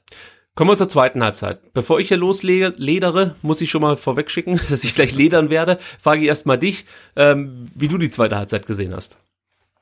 Äh, relativ langweilig und ich hatte das Gefühl, dass sich die Teams so ähm, ab der, ja, also spätestens ab der 78. Minute, aber eigentlich schon früher irgendwie, ähm, ja, beide mit dem Unentschieden so ein bisschen zufrieden gegeben haben und sich das auch gegenseitig äh, signalisiert haben, was ich dann doch ein bisschen komisch finde, weil, ja, Köln halt ähm, am nächsten Spieltag gegen die Bayern spielt. Aber, also, das war so mein Eindruck, als ich es live gesehen hatte, die sind beide mit dem Punkt zufrieden hat mich auch ein Stück weit gewundert. Also beim VfB konnte ich mich dann auch im Livestream damit anfreunden, dass der VfB sagt, okay, ich nehme lieber den Punkt, als äh, noch irgendwie ein spätes Gegentor zu bekommen, aber dass Köln nicht noch mehr versucht hat, man, die hatten auch die ein oder andere Chance, aber es war jetzt nicht unbedingt, dass man versucht hat, den Gegner hinten reinzudrücken, hat mich auch ein Stück weit überrascht. Aber der VfB war schon aus meiner Sicht sehr, sehr schwach in der zweiten Halbzeit. Also ich äh, war, muss sagen, wirklich enttäuscht. Das drückt sich dann auch in Zahlen aus. Der VfB hat in der zweiten Halbzeit nur einmal aufs Tor geschossen. Also das ist echt sehr, sehr wenig. Und ähm, insgesamt hat der VfB äh, nur drei Schüsse in der zweiten Halbzeit äh, Richtung Tor abgegeben. Köln kam immerhin auf acht. Das war für mich irgendwie ein Stück weit zu wenig. Auch insgesamt, wenn ich jetzt auf die komplette Strecke betrachte, äh, hat der VfB zu selten den Abschluss gesucht. Es gab insgesamt ähm, nur äh, drei Schüsse aufs Tor, das habe ich schon gesagt. Äh, der äh, Sportskamerad Karasor hat es einmal versucht, Mangala hat es einmal versucht, der hat getroffen. Endo und Kulibali waren die anderen, die es noch versucht haben. Ähm, ich gehe mal davon aus, dass Gonzales Nummer als Abseits gewertet wurde, sonst hätte man das noch mit dazu zählen können. Ja. Aber es war halt einfach, es waren zu wenig Abschlüsse. Und das hat uns ja eigentlich in den ersten Partien immer sehr gut gefallen, dass der VfB sehr, sehr viele Torabschlüsse hatte. Ja kann man sagen, okay, das hat dann Köln gut verteidigt, aber das Selbstverständnis war schon ein anderes, zumindest bei mir. Ich hätte gedacht, dass man gegen Köln mehr Torchancen bekommt, mehr Torschüsse äh, setzen kann. Das hat mir so ein bisschen gefehlt. Ähm, ja, ist natürlich jetzt die Frage, was man daraus lesen möchte. Hat der VfB jetzt irgendwie, wurde der ausgeguckt? Äh, gelingt es dem Gegner besser, den VfB vom Tor wegzuhalten? Oder war das jetzt eher nur ein Ausrutscher? Ich denke mal, da werden wir am Freitag eine Antwort drauf bekommen, weil die Schalker auch sich vornehmlich darauf äh, äh, besinnen werden, zu verteidigen und ähm, ja, möglichst wenig, wenig Torschancen zuzulassen. Und da sollte der VfB natürlich dann eine Antwort parat haben. Und ähm, ja, vielleicht neue Wege finden, wie man, wie man dann zu Torchancen kommt. Es gab in der 53. Minute, Sebastian, nochmal einen großen Aufreger, weil äh, Anderson eine Riesenchance hatte. Der von uns vorhin schon besprochene Limnios äh, setzt sich nämlich auf der rechten Seite gegen Karasor durch Zuvor verliert Kaminski Limnios so ein Stück weit aus den Augen. Es kann aber auch sein, dass es wieder die Nummer war, dass, dass Kaminski die Wahl hatte zwischen, ich lasse mich jetzt rausziehen auf dem Flügel und dann haben wir halt in der Mitte relativ große Räume. Ähm, oder ich bleib eben in der Kette und lass Limnios jetzt einfach mal machen. Aber aufgrund dessen, dass sich Kara, dass Kaminski da so seine Probleme hatte, sich zu entscheiden, ob er jetzt rausgeht oder nicht, äh, hast du so eine so eine so eine unbefriedigende, unbefriedigende Situation für alle gehabt. Sprich, Kaminski stand mehr oder weniger einfach nur so im Raum rum und konnte zum einen nicht dabei helfen, ähm, im Zentrum Anderson zu decken und gleichzeitig konnte er aber auch ähm, Limnios nicht am Flanken hindern. Und dann war es Karasor, der versucht hat, noch irgendwie was zu retten. Das gelang ihm nicht mehr. Im Zentrum stimmte es dann gar nicht mehr so richtig. Stenzel rückte dann von rechts ein, versuchte irgendwie rechtzeitig an Anderson dran zu sein. Das gelang ihm aber nicht mehr. Und dann muss man echt sagen, hat Kobel stark gehalten. Also da rutschte mir so ein Stück weit das Herz in die Hose. Kurze Zeit später hat Limnios dann nochmal eine große Chance initiiert und äh, flankt auf den zweiten Pfosten. Äh, Gott sei Dank kam Jakobs da nicht ideal an den Ball ran, aber das war so eine Phase, da war ich mir nicht ganz sicher, ob der VfB hier mit drei Punkten oder mit einem Punkt, muss man ja sagen, den Platz verlassen kann. Man hofft natürlich immer, dass es irgendwie dann doch noch den Lucky Punch gibt, aber ja, das, das war so eine Phase, da hat man auch gemerkt, dass Kulibadi mit der Wingback-Rolle überfordert war. Ja, also da wurde er dann in der Defensive oft gefordert, aber konnte diese, diese Leistung so nicht abrufen, die man eigentlich von einem Wingback dann ähm, erwartet. Also da wäre vielleicht sogar ein fitter Sosa besser gewesen als Kulibadi. Also ich möchte jetzt nicht von einer Enttäuschung sprechen von Kulibadi, der hat gerade nach vorne gute Aktionen gezeigt, aber nach hinten hat er noch schon ja größere Probleme. Gut, ja, also wir müssen natürlich noch abschließend über die große Chance von Gonzales sprechen, beziehungsweise es wäre ja eigentlich eine Abseitsposition gewesen. Wenn es zum Torerfolg gekommen wäre, hätte man diese Aktion nochmal überprüft, ja, vorausgesetzt, die, die ganz, der ganze Angriff wurde nicht schon vorher abgepfiffen vom Schiedsrichter. Ähm, und dann hätte es natürlich immer noch sein können, dass Gonzales eben nicht im Abseits steht und der Treffer hätte gezählt. Aber grundsätzlich muss man halt sagen, war das halt echt stark vorbereitet von Schulinov und ähm, Gonzales hat es dann aus meiner Sicht auch gut gemacht, scheitert dann am Pfosten, nicht am Torhüter. Ja, ähm, weiß nicht, willst du noch was zu der Aktion hinzufügen oder können wir die eh vernachlässigen, weil es eh nicht gezählt hätte? Ja, zum Glück, ne, also wir haben ja schon ähm, live gesagt, ho hoffentlich war das abseits, dass wir uns nicht so ärgern müssen, dass er schon wieder den Pfosten trifft, also schon wieder in Anführungszeichen. Ähm, nee, aber gut herausgespielt und, und schön auch, dass ähm, Schulinov da mal seine Aktien in so einer guten Aktion hatte. Aber ja, vermutlich abseits und ähm, hätte eh nicht gezählt. Da müssen wir uns nicht ärgern. Das freut mich, dass wir da so schnell abarbeiten können. Und dann komme ich noch auf ein paar Spieler zu sprechen, die ich besonders hervorheben wollen würde. Zum einen Kalajdzic habe ich ja schon jetzt getan, als ich den ähm, Kommentator so ein Stück weit äh, ich möchte mal sagen, fast schon beschimpft habe. Also ich fand, er hat wieder eine gute Partie gemacht, keine herausragende und auch keine super Partie, aber das war eine gute Partie, es war ordentlich, könnte man sagen. Er hat äh, wieder neun Luftzweikämpfe geführt, davon konnte er vier gewinnen. Er hat, wie gesagt, zwei, also eine gute Chance eingeleitet, ein Tor vorbereitet. Ja, was wisst ihr jetzt noch viel verlangen von so einem Spieler? Also natürlich könnte man sagen, er hätte vielleicht noch ein Tor schießen können, da gebe ich jedem recht, der das sagt, aber insgesamt war ich jetzt nicht unzufrieden mit seiner Leistung. Also es war für mich keine schlechte Partie von ihm. Endo muss man unbedingt wieder erwähnen, ähm, der, also es ist einfach unglaublich ist der Spieler. Ich kann es ich, ich kann's fast gar nicht begreifen, dass der für uns spielt. Das ist, ist wirklich jedes Mal so ganz merkwürdig, wenn ich den Spieler auf dem Platz sehe und erkenne, ja, der trägt tatsächlich das Trikot mit dem Brustring. Also Endo führt und gewinnt die meisten Zweikämpfe, ähm, gewinnt die meisten Tackles. Also auch das muss man sich halt vorstellen. Da gibt's halt Spieler, die sind deutlich robuster als er und trotzdem setzt er sich da immer wieder durch und die landen am Ende auf dem Boden. Ja, also er gewinnt nicht nur den Zweikampf, sondern der Spieler wird mehr oder weniger noch erniedrigt von Endo. Das gefällt mir recht gut, muss ich ganz ehrlich sagen, weil es ja da auch diesen schönen, äh, äh, oder die schöne Sequenz gab, als er einmal den Mundschutz so raus äh, geschoben hat und seinen Kopf so nach links gelehnt hat und so gelächelt hat. Und da habe ich gedacht, das ist so ein geiler Typ. Also da habe ich schon sehr mein Herz geschlossen, muss ich sagen. Ja, vor allem, ich finde das äh, Spektakuläre bei ihm ist ja, ähm, dass sein Spiel ähm, nun weiß Gott nicht fehlerfrei ist, aber wenn er mal im Aufbau den Ball verliert, dann geht er sofort hinterher und ähm, gefühlt ähm, gewinnt er in 80 Prozent der Fälle den, den Ball zurück, den er verloren hat. Ne? Also er bleibt immer in der Szene ähm, und ähm, er setzt halt nach und er holt sich dann die Bälle zurück und äh, ja, er macht halt seine Endo-Moves im Mittelfeld, die dann halt ja sehr riskant sind. Aber wenn sie dann mal nicht funktionieren, dann bleibt er halt wirklich dran am Ball und und und holt sich den Ball gefühlt wirklich immer zurück und das macht sein Spiel halt so so ja so, so unfassbar cool. Also man sieht ihm halt einfach äh, wahnsinnig gerne zu, wie er da ähm, am Mittelkreis dann ähm, seine Aktionen da ähm, abspult. Also das sieht, sieht unfassbar gut aus. Spinning Endo, könnte man fast schon sagen. Ja. Das ist echt beeindruckend, das stimmt schon. Äh, dann will ich natürlich auch noch ein paar Worte über Mangala verlieren, der äh, nicht nur aufgrund seines Tors eine starke Partie gezeigt hat. 87 Ballaktionen, dabei nur 16 Ballverluste eine Passquote von 87 Prozent. Ich habe schon gesagt, drei ähm, lange Bälle hat er versucht zu schlagen, zwei kamen an. Dann hat er sechs seiner neuen Zweikämpfe gewonnen, ging immer wieder ins Dribbling, hat da auch ähm, die meisten gewonnen, also sieben Dribbling-Versuche, sechs hat er für sich entschieden.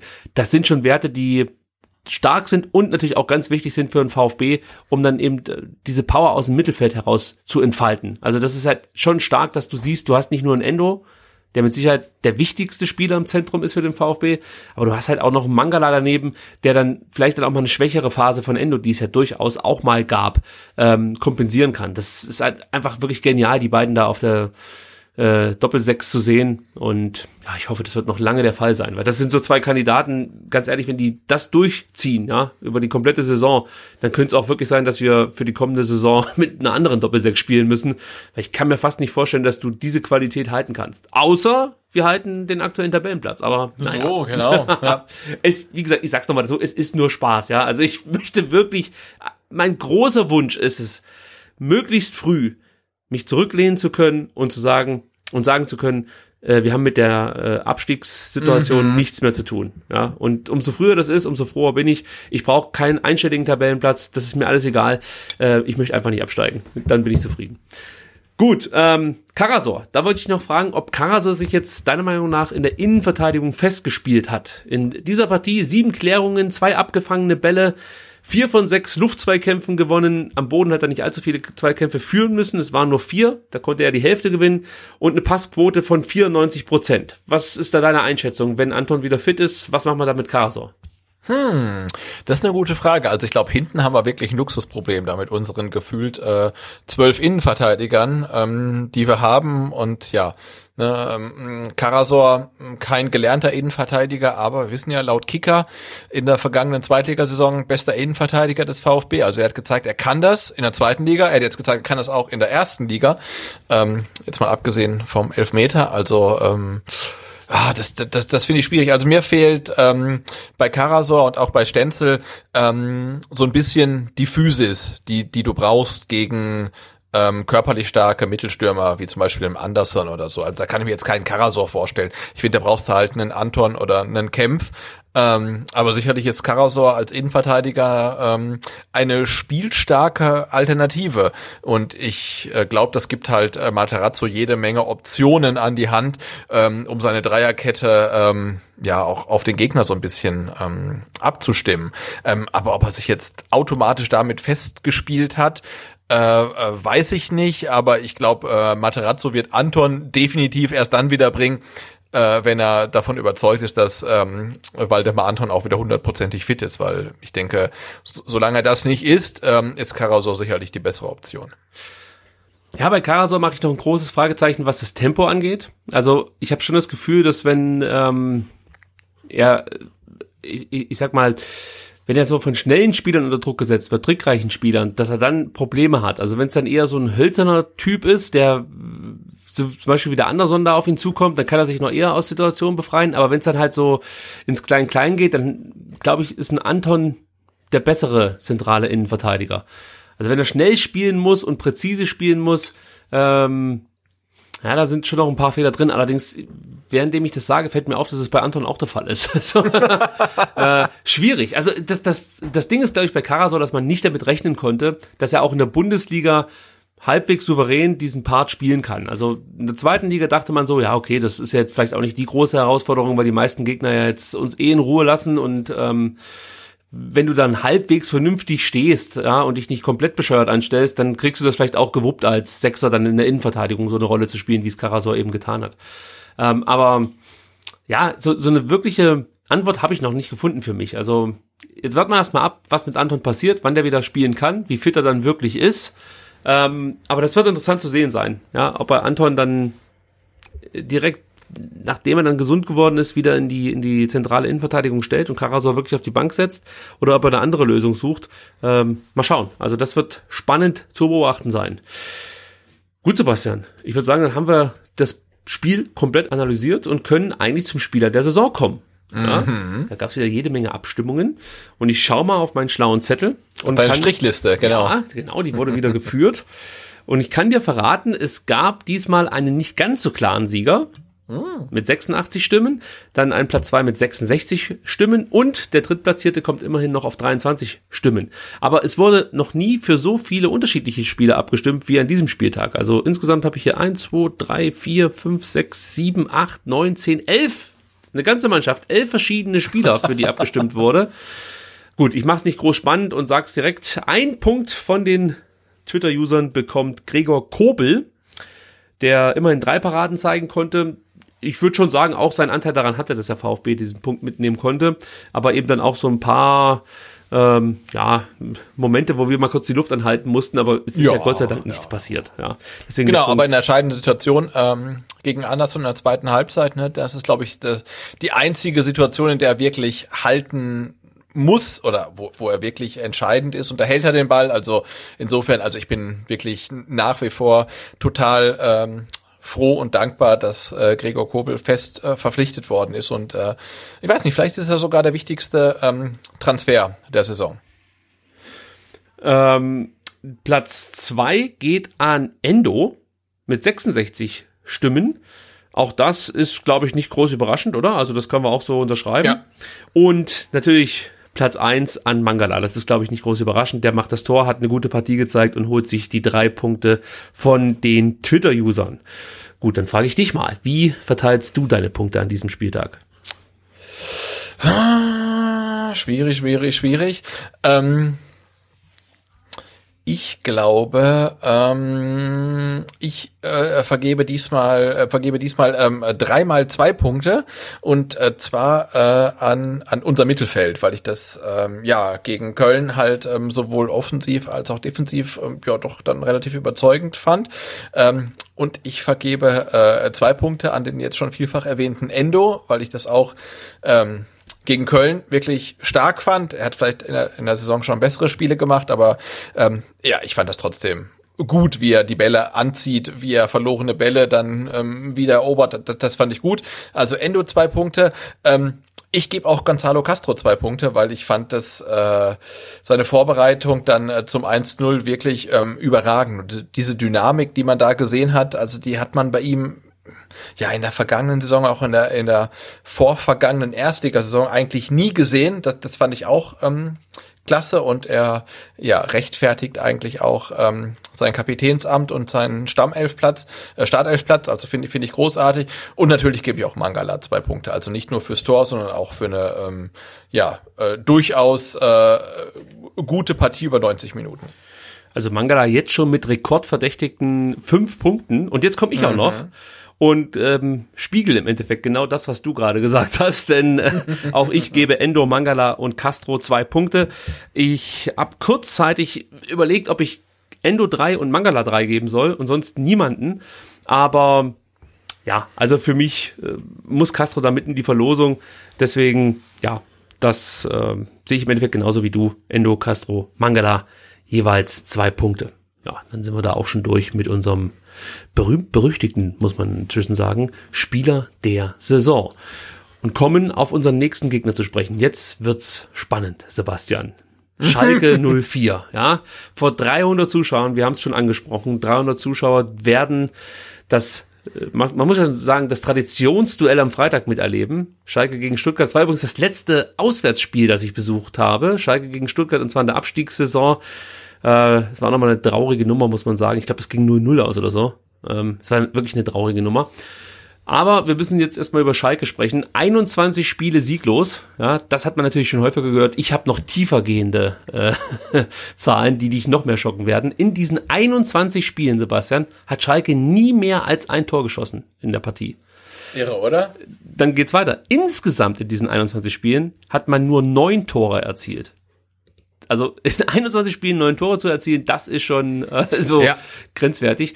Äh, von diesen neun Toren waren drei Kopfballtore. Äh, also könnte man fast schon sagen, dass es eine Stärke ist, wenn man das so interpretieren möchte, dass Schalke in den letzten 21 Spielen 33 Prozent ihrer Tore mit dem Kopf erzielt hat. Eine Tordifferenz von minus 19 ist ähm, neuer Bundesliga-Negativrekord nach fünf Spieltagen. Also auch da muss man schon sagen, mein Gott, was ist denn da nur los auf Schalke? Sebastian, hast du eine Antwort darauf? Äh, nee, nicht, nicht, nicht wirklich. Also, außer dass es halt dieselbe äh, Negativspirale ist, die wir ja auch in Stuttgart schon erlebt haben. Ne? Also da, ach, der passt halt irgendwie so gesehen von außen irgendwie gar nicht zusammen. Du hast da irgendwie keinen ausgewogenen Kader. Ähm, du machst mit dem Trainer weiter, um ihn dann nach zwei Spieltagen zu entlassen, holst dann einen Trainer, von dem eigentlich keiner denkt, ähm, dass der das Ruder irgendwie rumreißen kann und, ähm, und hast natürlich dann auch irgendwie ähm, ein relativ schwieriges Auftaktprogramm, muss man dann auch ähm, ähm, zugestehen halt. Ne? Hast die die Bayern, hast hast hast Dortmund und so weiter. Das ist natürlich auch nicht ganz einfach, ähm, aber das ist halt echt so so ja so ein so ein Strudel nach unten, ähm, den wir hier kennen und ähm, jetzt relativ dankbar sind, dass er jetzt irgendwie äh, woanders zu Hause ist. Ja, was mich so nervt, ist halt, dass es wirklich auf Schalke passiert. Und da kann jetzt jeder sagen, was er will. Also es gibt ja genügend Leute, die sich wahnsinnig darüber freuen, dass es Schalke jetzt gerade erwischt und da ist auch viel Schadenfreude mit dabei. Aber ganz ehrlich, ich habe lieber Schalke in äh, der Bundesliga als äh, einen von diesen komischen Safttruppen, die da äh, aktuell rumturnen. Die kotzen mich alle an. Und dann verstehe ich auch nicht, warum man sich da immer so freut, dass Schalke jetzt da am Boden liegt. Das ist doch so scheiße. Es wäre doch viel geiler, wenn Schalke äh, wirklich dann ganz oben mitspielen würde. Und ähm, ja, sag mal so, einfach so, so, so, so ein ja so, so ein Gegenbeispiel für die Bewegung der Ausgliederung ist und so. Ja, also das ist ja das nächste. Jetzt diskutieren die auf Schalke auch wieder über die Ausgliederung und du hast das Gefühl, dass du eigentlich als Gegner der Ausgliederung wenig Argumente den Schalkern, die die Ausgliederung befürworten, entgegensetzen kannst, weil natürlich der Verein mit dem Rücken zur Wand steht. Ja, also die brauchen die Kohle, müssen im Endeffekt ausgliedern und du denkst, nee, es ist jetzt es wäre jetzt eigentlich eine gute Möglichkeit gewesen, ähm, für so einen richtigen Verein nochmal zu zeigen, dass man durchaus auch mit, mit äh, solider Jugendarbeit, dafür ist Schalke bekannt, mit äh, cleveren Transfers äh, und mit auch mit der Power, die da vorherrscht im Pott, ähm, dass man da durchaus auch oben eine Rolle mitspielen kann. Und es kotzt mich einfach an, dass es nicht gelingt und dass es wahrscheinlich darauf hinausläuft, dass der nächste Verein ausgliedern wird und merken wird, dass es die Ausgliederung auch nicht war oder sein wird, die Schalke in bessere Zeiten führt. Und das ist, das kotzt mich eigentlich alles an momentan, ja. Und jetzt fährt der VfB dahin, dann höre ich überall, ach, hoffentlich sind wir jetzt nicht der Aufbaugegner, wo ich mir immer denke, nee, das ist das nächste, was mich nervt. Das ist doch eine ganz andere Mannschaft, die da jetzt hinfährt nach Schalke oder auf Schalke, als irgendwelche Mannschaften, die früher einen Aufbaugegner gespielt haben. Es ist ja jetzt nicht so gewesen, dass der VfB grundsätzlich immer äh, dazu beiträgt, dass irgendwelche Serien gebrochen werden. Also dann vor allem natürlich ähm, aus, aus, aus Gegnersicht negative Serien, sondern das ist ja dann meistens auch in Saisons gewesen, als der VfB sowieso scheiße war. Ja, also guck dir die Abstiegssaison. Natürlich waren wir da für jeden Gegner der Aufbaugegner. Aber nicht, weil äh, der VfB grundsätzlich ein Aufbaugegner ist, sondern weil er da halt scheiße war. Und jetzt fahren wir dahin als Mannschaft, die Tempo im Spiel hat, die Selbstvertrauen hat, die äh, genau das Gegenteil von Schalke aktuell ist.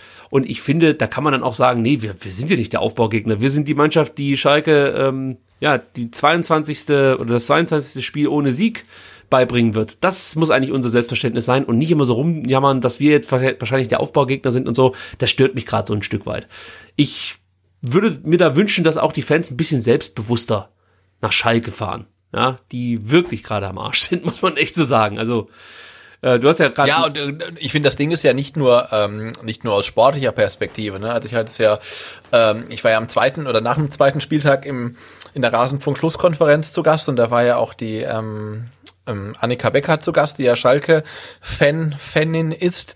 Ähm, und, und, und die hat dann ja wirklich lange über Schalke gesprochen und ich dachte, hey, das kommt mir alles so bekannt vor, ne? Alternativlose Ausgliederung und viele Leute, die reinreden und irgendwelche Führungskräfte, die, die du eigentlich gar nicht, die, die von der Fanbase null akzeptiert sind, aber trotzdem halt irgendwie die Fäden ziehen. Das klang alles so furchtbar. Und ich dachte, hey, das ist der VfB halt vor, vor einem Jahr. Und jetzt habe ich ähm, ähm, auch sehr hörenswert jetzt am Montag die Schlusskonferenz gehört und ähm, da war ähm, ähm, Arne Steinberg zu Gast, ne, seines Zeichens, äh, ja, also nicht nur FC Köln-Fan, sondern auch wirklich äh, Kenner ähm, des FC Köln und äh, ha hat halt ähm, mal aufgezeigt, was, was da nicht stimmt. Dann dachte ich auch wieder, hey, und das auch genau das ist der VfB vor, vor einem Jahr oder vor zwei Jahren halt, ne? Und da siehst du, die, die, die Vereine sind da, ähm, wo wir ja vor einem Jahr waren und wir haben jetzt dann wirklich offenbar den Turnaround irgendwie geschafft zum Guten. Und ähm, das ist ja gar nicht so das Sportliche. Also da, da stimmt's halt gerade einfach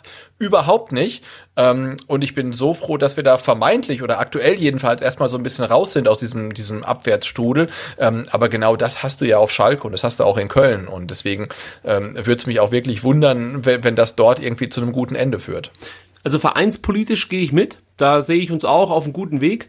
Aber ähm, äh, was das Thema, was das Thema so auf dem Platz angeht, da bin ich mir noch nicht ganz sicher, ob wir da schon raus sind. Nein, nein, nein, also da, da, da, da reden wir, ähm, ich denke, nach Spieltag 10. Ne? Ja, also wenn ja. man jetzt äh, sieht, wenn wir jetzt an den ersten fünf Spieltagen hatten und ähm, wenn man jetzt sieht, ähm, was dann nach Schalke kommt, ähm, da reden wir nach Spieltag 10 und dann gucken wir mal, ähm, ob wir auf Platz 5 stehen oder auf Platz 16 und ähm, dann unterhalten wir uns mal über das Sportliche. Aber das Grundsätzliche, denke ich, ähm, darf uns positiv stimmen. Da gebe ich dir recht, weil wenn man halt sieht, gegen wen der VfB jetzt an den ersten fünf Spieltagen oder äh, gegen wen die gespielt haben und sich dann anschaut, gegen wen Schalke spielen musste, Bayern, Dortmund, äh, Lever, ähm, äh, Leipzig, dann ja, also braucht man sich nicht wundern, dass die relativ weit hinten stehen.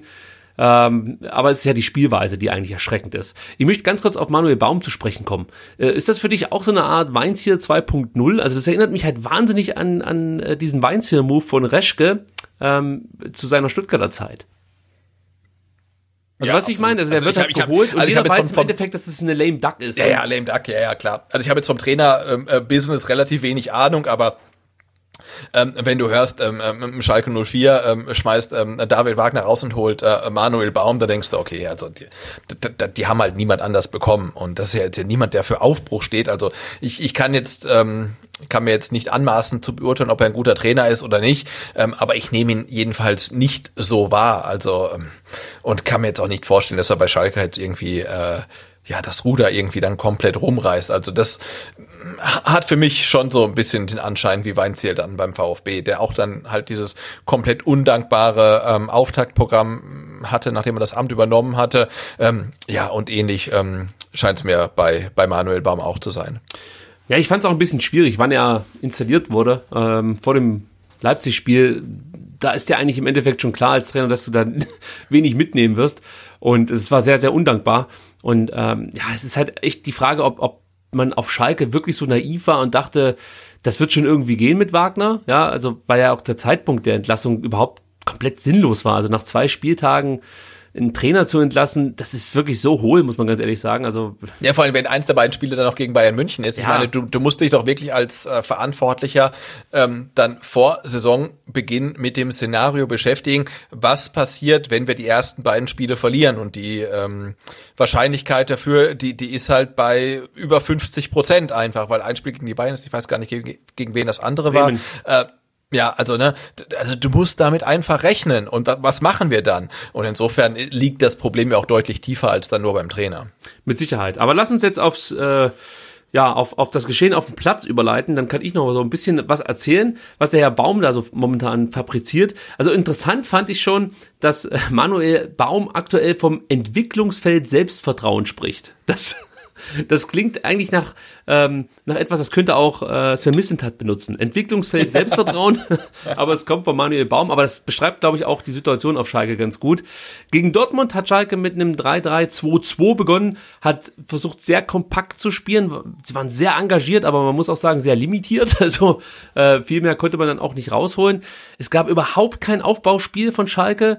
Insgesamt, Sebastian, halte ich fest, gab es nur vier Ballaktionen im Dortmunder Strafraum von Schalker, von Schalker Spielern. Also in 90 Minuten hatten äh, gab es nur viermal den Moment, dass ein Schalker Spieler im Dortmunder Strafraum den Ball ähm, hatte. Das ist schon krass. Dann insgesamt haben sie eine extrem schlechte Chancenverwertung. Sie verlieren viel zu schnell die Bälle. Ähm, wenn ein Gegner schnell spielt, hat Schalke extreme Probleme. Also da ist natürlich das Paradebeispiel das Spiel gegen München, aber das hat man auch in anderen Partien gesehen, auch gegen Bremen. Ähm, dazu kommen extrem viele individuelle Fehler, weil natürlich auch wahrscheinlich so eine Verunsicherung einfach sich durch die komplette Mannschaft zieht. Äh, also, wenn du die Mannschaft anguckst, siehst du eigentlich eine Mannschaft, die nicht nur spielerische Probleme hat, sondern ich glaube, da stimmt es auch innerhalb der Mannschaft überhaupt nicht mehr. Ich habe auch nicht das Gefühl, dass der Trainer ähm, bei den Spielern irgendwie sowas äh, freisetzt, weißt du, dass sie sich beweisen wollen, dass sie äh, dass sie Bock drauf haben, mit dem Trainer zu arbeiten, das überträgt sich für mich alles nicht auf den Platz. Also was man halt merkt, ist wirklich, dass sie so die Grundtugenden versuchen abzurufen, aber manchmal daran auch schon scheitern. Nicht, weil sie keinen Bock haben, sondern weil sie es irgendwie nicht mehr so richtig gebacken bekommen. Und ich weiß momentan wirklich nicht, wie der V, äh, wie Schalke, ich bin schon gewohnt, dass ich sage, der VfB, der keine Chancen kreiert. Ich, ich weiß wirklich nicht, wie Schalke gegen den VfB sich Chancen erspielen will. Ähm, ich sehe es halt einfach nicht. Also sie können eigentlich wirklich nur wieder auf die Defensive setzen, hinten einfach alles zuschnüren und ab und zu mal dann mit einem Konter darauf hoffen, dass Raman mit seinem Tempo äh, den Stuttgartern davon rennt und äh, dann möglichst auch trifft. Aber ich, also tut mir leid, also Schalke ist für mich, glaube ich, der schwächste Gegner, gegen den wir jetzt äh, bislang gespielt haben in der Bundesliga.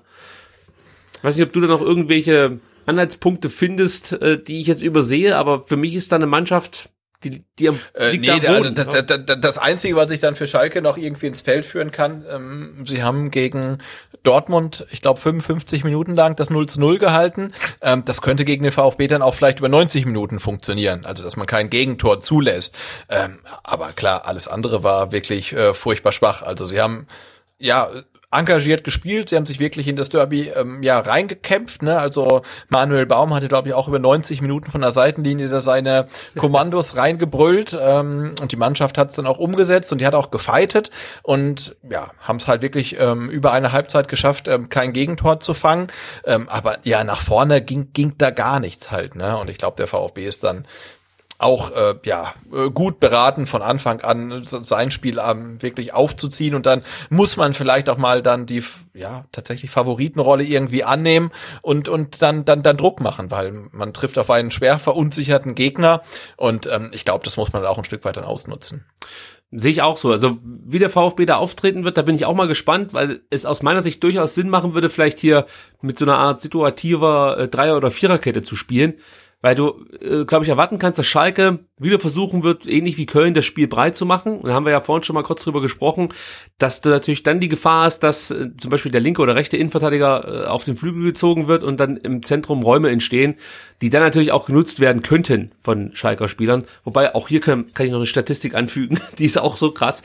Ähm, seit Jahresbeginn schaffte es kein Schalker Spieler mehr als einen Treffer zu erzielen. Also es gibt keinen Schalker Spieler, der im Jahr 2020 mehr als ein Tor geschossen hat. Außer jetzt ernsthaft? Ja, außer wow. Weston McKenney, okay. aber der ist ja jetzt der, der ist ja weg. Ja. ja, genau. Das war der einzige. Das musst du dir auch mal vorstellen. Also es, ist, es sind unfassbare Statistiken und und dann fragt man sich halt schon, also wenn du die Spieler siehst, also wir haben ja auch die Kategorie Spieler, auf die man achten sollte, ja. Ich kann es diesmal gar nicht, ich kann keinen benennen, weil es, es ist halt momentan einfach, die Spieler sind komplett unter ihren Möglichkeiten. Sie haben an und für sich eigentlich gute Spieler, ja. Nabil Bentaleb, eigentlich ein supergeiler Kicker, Oma Mascarell ist ein guter Spieler, Armin Harit ist stark, dann haben sie auch junge Spieler, die ich wahnsinnig gut finde. Äh, Bostogan, der jetzt äh, immer mehr sich ins Rampenlicht spielt, kann man ja fast schon nicht sagen bei der Mannschaft, aber du weißt, wie ich meine, der jetzt halt auch regelmäßig seine Einsatzzeiten bekommt. Äh, Ahmed Kuducu ist auch ein super geiler Kicker, den mag ich auch wirklich auch von seiner Art her, von seinem Auftreten her sehr, aber irgendwie kommen die alle nicht ansatzweise an ihr Leistungsniveau heran und man fragt sich dann, was liegt das? Also was ist das Problem aktuell bei Schalke? Der Einzige, der eigentlich regelmäßig seine Leistung jetzt abgerufen hat in den letzten beiden Partien, war Frederik, Frederik Renault. Und da weiß man immer noch nicht so richtig, ob der jetzt überhaupt im Kasten bleibt, wenn... Ähm, genau, eigentlich der, der gar nicht spielen sollte. Oder? Genau. Äh, äh, ja, also da fragt man sich halt wirklich, was ist denn da los, um Gottes Willen? Und ich, ich, ich, ich verstehe es halt einfach nicht. Ich guck da hin und sehe, es gibt durchaus Qualität. Man kann darüber sprechen, ob das Tempo ausreicht, dass man äh, entfalten kann. Also ob der Kader so gut zusammengestellt wurde, dass der auch zeitgemäß mithalten kann. Also man hat schon das Gefühl, dass dass das so vom System alles nicht so richtig zusammenpasst, was aber auch nicht groß verwunderlich ist, wenn du nach zwei Spieltagen plötzlich einen Trainer wechselst und äh, Wagner und Baum könnten nicht unterschiedlicher sein von ihrer Art und Weise Fußball spielen zu wollen. Ähm, also von daher kann man jetzt vielleicht gar nicht so groß den Vorwurf in Richtung Manuel Baum hier ähm, ähm, raushauen, sondern du hast es ja vorhin schon gesagt, da musste man dann eigentlich, eigentlich äh, eine Etage drüber anfangen. ich, ich bin einfach enttäuscht, weil ich würde mir halt wirklich wünschen, dass solche Vereine äh, weiter oben stehen in der Tabelle und nicht äh, ständig abschmieren, so wie der HSV, so wie der VfB. Ja, und dann hast du halt, wie gesagt, diese ganzen Kasper-Vereine da ganz oben dran, die äh, äh, sich super geil vorkommen, weil sie ständig das Geld in den Arsch geschoben bekommen und denken, Mensch, wir machen ja so eine geile Arbeit. Also das, ich weiß gar nicht, was ihr habt. Äh, das ist alles natürlich ganz normal erwirtschaftet, so ist das halt. Äh, das, das geht mir alles auf den Sack. Naja, ich ja, aber so Schalke ist halt schon schon tragisch, ne? Also ja. sportlich läuft's halt überhaupt nicht. Dann äh, schmeißt ein schmeißt ein Trainer raus, hast halt irgendwie keine Kohle, um irgendwie einen Trainer zu verpflichten, den du eigentlich gerne hättest. Äh, ja, und hast dann ja äh, wirklich dann dann noch irgendwie auch einen, einen Michael Reschke irgendwo sitzen und äh, einen Tönnies, der eigentlich kein Amt mehr hat, aber dann trotzdem auf der Tribüne sitzt und so weiter. Also ich weiß nicht, wie es mir als Schalke-Fan gehen würde. Also da, da habe ich wirklich so äh, dunkelste VfB 2019 Episoden. Genau. Also das ist halt furchtbar einfach, ne? Es läuft sportlich nicht, es läuft auch neben dem Platz nicht und irgendwie alles ist scheiße und du hast halt irgendwie so gar keinen gar keinen Lichtblick und äh, das, das ist halt total furchtbar, finde ich. Ich glaube, wir müssen aufhören mit Mitleid, weil ich glaube, das ja, total. am wenigsten also, gebrauchen gerade, aber es ist halt wirklich schade um den Verein. Also ja, du würdest ja sagen, der, der, der VfB soll jetzt ähm, auf Schalke gewinnen und äh, den den damit der Trainer seinen Job los ist, aber das ist ja schon der zweite Trainer dieser Saison und die Schalke haben gar kein Geld mehr, um noch einen Trainer zu verpflichten. Also äh, furchtbar, ne? Also ganz, ganz furchtbar. Ja, die, das, das wird eine harte Saison für Schalke. Also ich möchte jetzt nicht so weit gehen. Es gibt ja jetzt schon die ersten, die sagen, ja, die steigen auf jeden Fall ab. Das Gewäsch habe ich eigentlich in jeder Saison schon über irgendwelche Clubs gehört und dann sind sie doch nicht abgestiegen. Also da werde ich auch jetzt definitiv keine Prognose wagen. Aber ich sag mal so, wenn denen nicht bald irgendwas einfällt, dann wird's echt eine brutal harte Saison ja. für Schalke. Ja, also. Nee, die brauchen halt einen Turnaround und das geht ja Mainz und Köln genauso. Und das äh, stimmt mich dann ja wirklich so ganz egoistisch als VfB-Fan äh, relativ optimistisch, weil du hast halt wirklich jetzt in der Liga ein, ein, ein paar Vereine, äh, die, die haben halt echt die, die, die Scheiße am Fuß halt, ne? Guck dir Bielefeld ähm, an. Also die spielen ah, ja, die, die spielen gut, aber limitiert. Aber auch die werden Probleme haben, ihre Punkte zu bekommen. Und äh, wie gesagt, also wir, wir dürfen uns nicht zu weit aus dem Fenster lehnen. Also wir, wir sprechen uns nach dem nach dem zehnten Spieltag, ne? Weil ähm, was, was jetzt bevorsteht, ist ja das, was äh, Markus Weinziel dann als VfB-Trainer als Antrittsprogramm hatte, ne, Highway to Hell, genau. ähm, plus noch Spiele gegen ähm, Bremen und gegen die Bayern. Also, boah, schwierig, ne? Also wir, wir, wir sprechen nach dem zehnten Spieltag. Kommen wir zum Startelf-Tipp. Also ich habe ja gerade eben schon gesagt, situ situative Dreier-Vierer-Kette, da müsste ich dann sozusagen meine Startelf auch dran ausrichten, aber ich bin ja nicht äh, Pellegrino Materazzo und beim Startelf-Tipp muss ich ja so denken wie Pellegrino Materazzo und das ist schon schwer ja, genug. Muss in seinem Kopf sein. Ja, oder? das ist schon schwer genug. Äh, bevor wir jetzt auf das Personal eingehen, vielleicht ganz kurz nochmal ähm, zum letzten Spieltag. Da haben wir beide zehn Spiele richtig vorhergesagt. Ähm, und somit hat sich in der Gesamtsituation nichts verändert. Du führst weiterhin mit 5 zu 3 Tagessiegen und insgesamt hast du 48 von 55 Spielern richtig vorhergesagt, genau, und ich 46 von 55. Zum Personal ganz kurz, also Mafropanos, äh, darüber wurde ja letzte Woche schon berichtet, ähm, hat Glück im Unglück, sein Meniskus musste nicht entfernt werden, sondern wurde Gott sei Dank geglättet. Das bedeutet, dass er deutlich früher wieder zurück auf dem Platz sein kann als angenommen. Man spricht jetzt so von fünf Wochen ungefähr, dann sollte er wieder einsatzbereit sein. Ähm, bei Silas hat man jetzt vernommen, dass er am Montag nicht trainieren konnte. Äh, der Grund ist immer noch die Innenbandverletzung, die er sich im Spiel gegen Leverkusen zugezogen hat. Also das sind die Knieprobleme, die ihn auch weiter so ein Stück weit ähm, belasten. Am Dienstag hat er zumindest mal individuell trainiert, aber ich gehe jetzt mal davon aus, dass er bis Freitag auch wieder spielen kann. Waldemar Anton, da gab es auch so leichte Entwarnungen. Es hieß, man hat die Hoffnung, dass der am Freitag wieder einsatzfähig sein könnte. Ich sehe den aber noch nicht als Kandidaten für die Startelf. Ist für mich, glaubt dann eher eine Nummer, ja, dass man den auf die Bank setzt. Also auch hier Sprunggelenksverletzung, wisst ihr ja noch. Ähm, da haben wir jetzt erfahren, dass man eigentlich mit vier bis sechs Wochen Ausfallzeit gerechnet hat. Da hieß es doch die ganze Zeit offiziell so zwei, drei Wochen. Mhm. Da haben sie uns angelogen. Wie so oft der VfB. äh, Wataru Endo konnte heute auch nur individuell trainieren. Da sind es auch immer noch die Adduktoren. Das Problem hatte er ja schon nach dem Hertha-Spiel. Also das ist noch nicht ganz auskuriert worden. Er konnte auch erst am Donnerstag letzte Woche ähm, wieder voll mit der Mannschaft trainieren. Und äh, ich denke mal, dass auch der Einsatz am Freitag dann ähm, mit dem ein oder anderen Schmerzmittel zu bewältigen war. Äh, Roberto Massimo hat auch noch Probleme mit dem Knie. Und oh, nee, das ist eine neue Verletzung. Ich meine, der hatte eine Rücken Problematik in der letzten Woche. Jetzt hat er was mit dem Knie. ja, auch er konnte nur individuell trainieren. Also das Lazarett ist weiterhin gut gefüllt, will ich damit eigentlich nur zum Ausdruck bringen. Und äh, dementsprechend wird natürlich jetzt spannend sein, was sich der Sebastian einfallen lässt, wenn er auf den Platz schickt. Ja.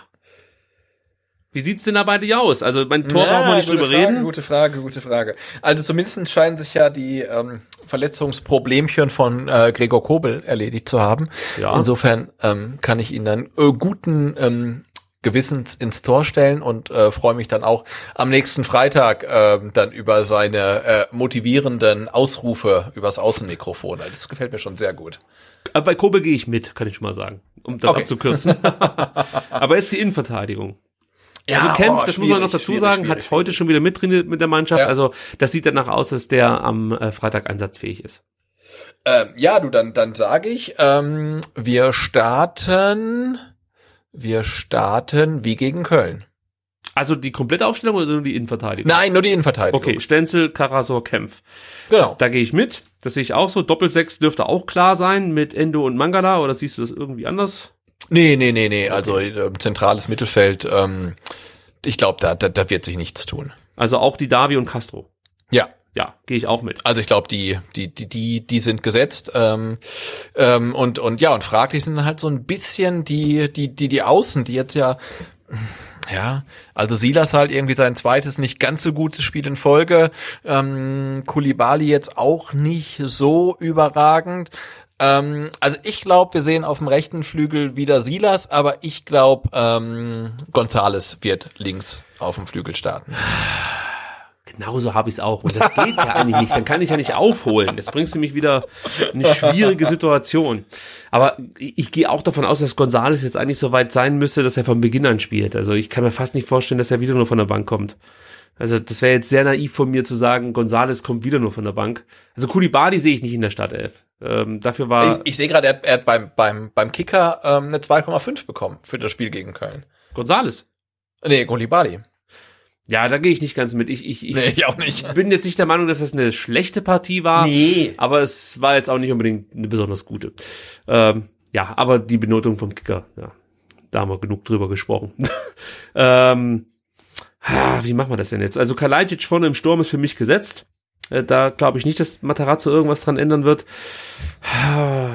Nee, komm, ich, ich nehme dieselbe Aufstellung wie du. Alles andere macht für mich keinen Sinn. Ich gehe äh, auch rechts mit Silas.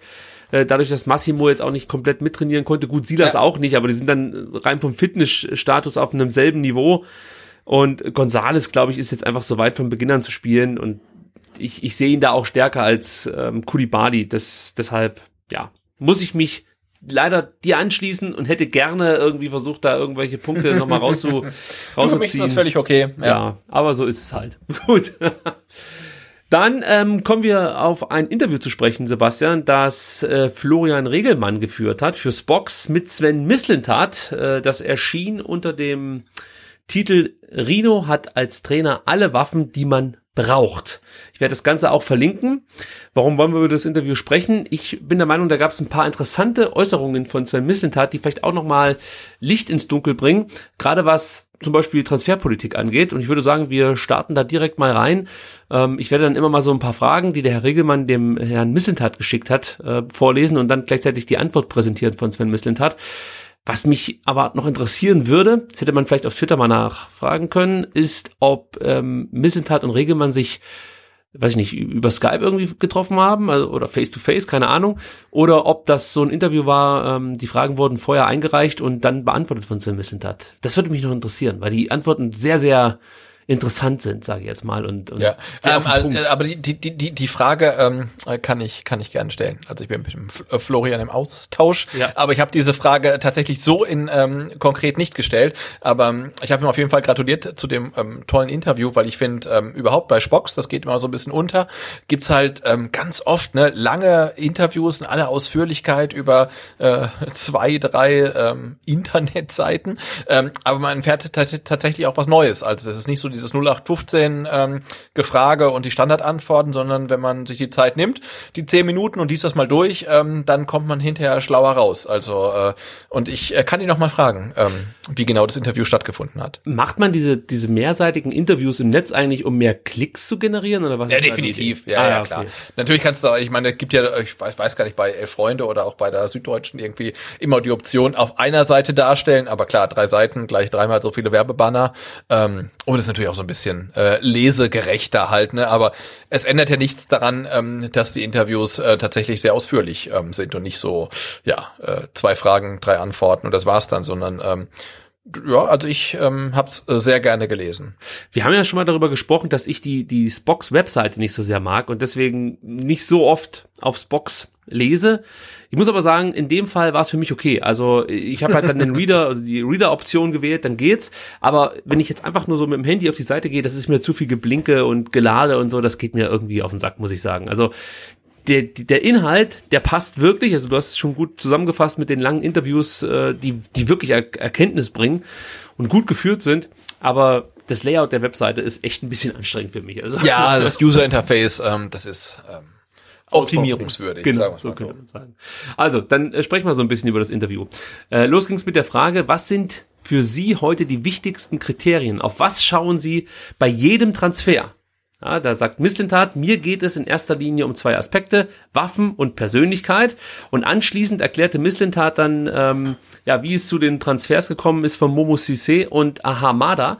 Da sagte Sven Misslintat, Ahamada, Clinton Mola und Tangi Kulibali die wir aus Chelsea und von PSG holten, sind gute Beispiele dafür, dass wir uns mit dem eingeschlagenen Weg auch schon in dieser Talente-Kategorie einen sehr guten Namen gemacht haben.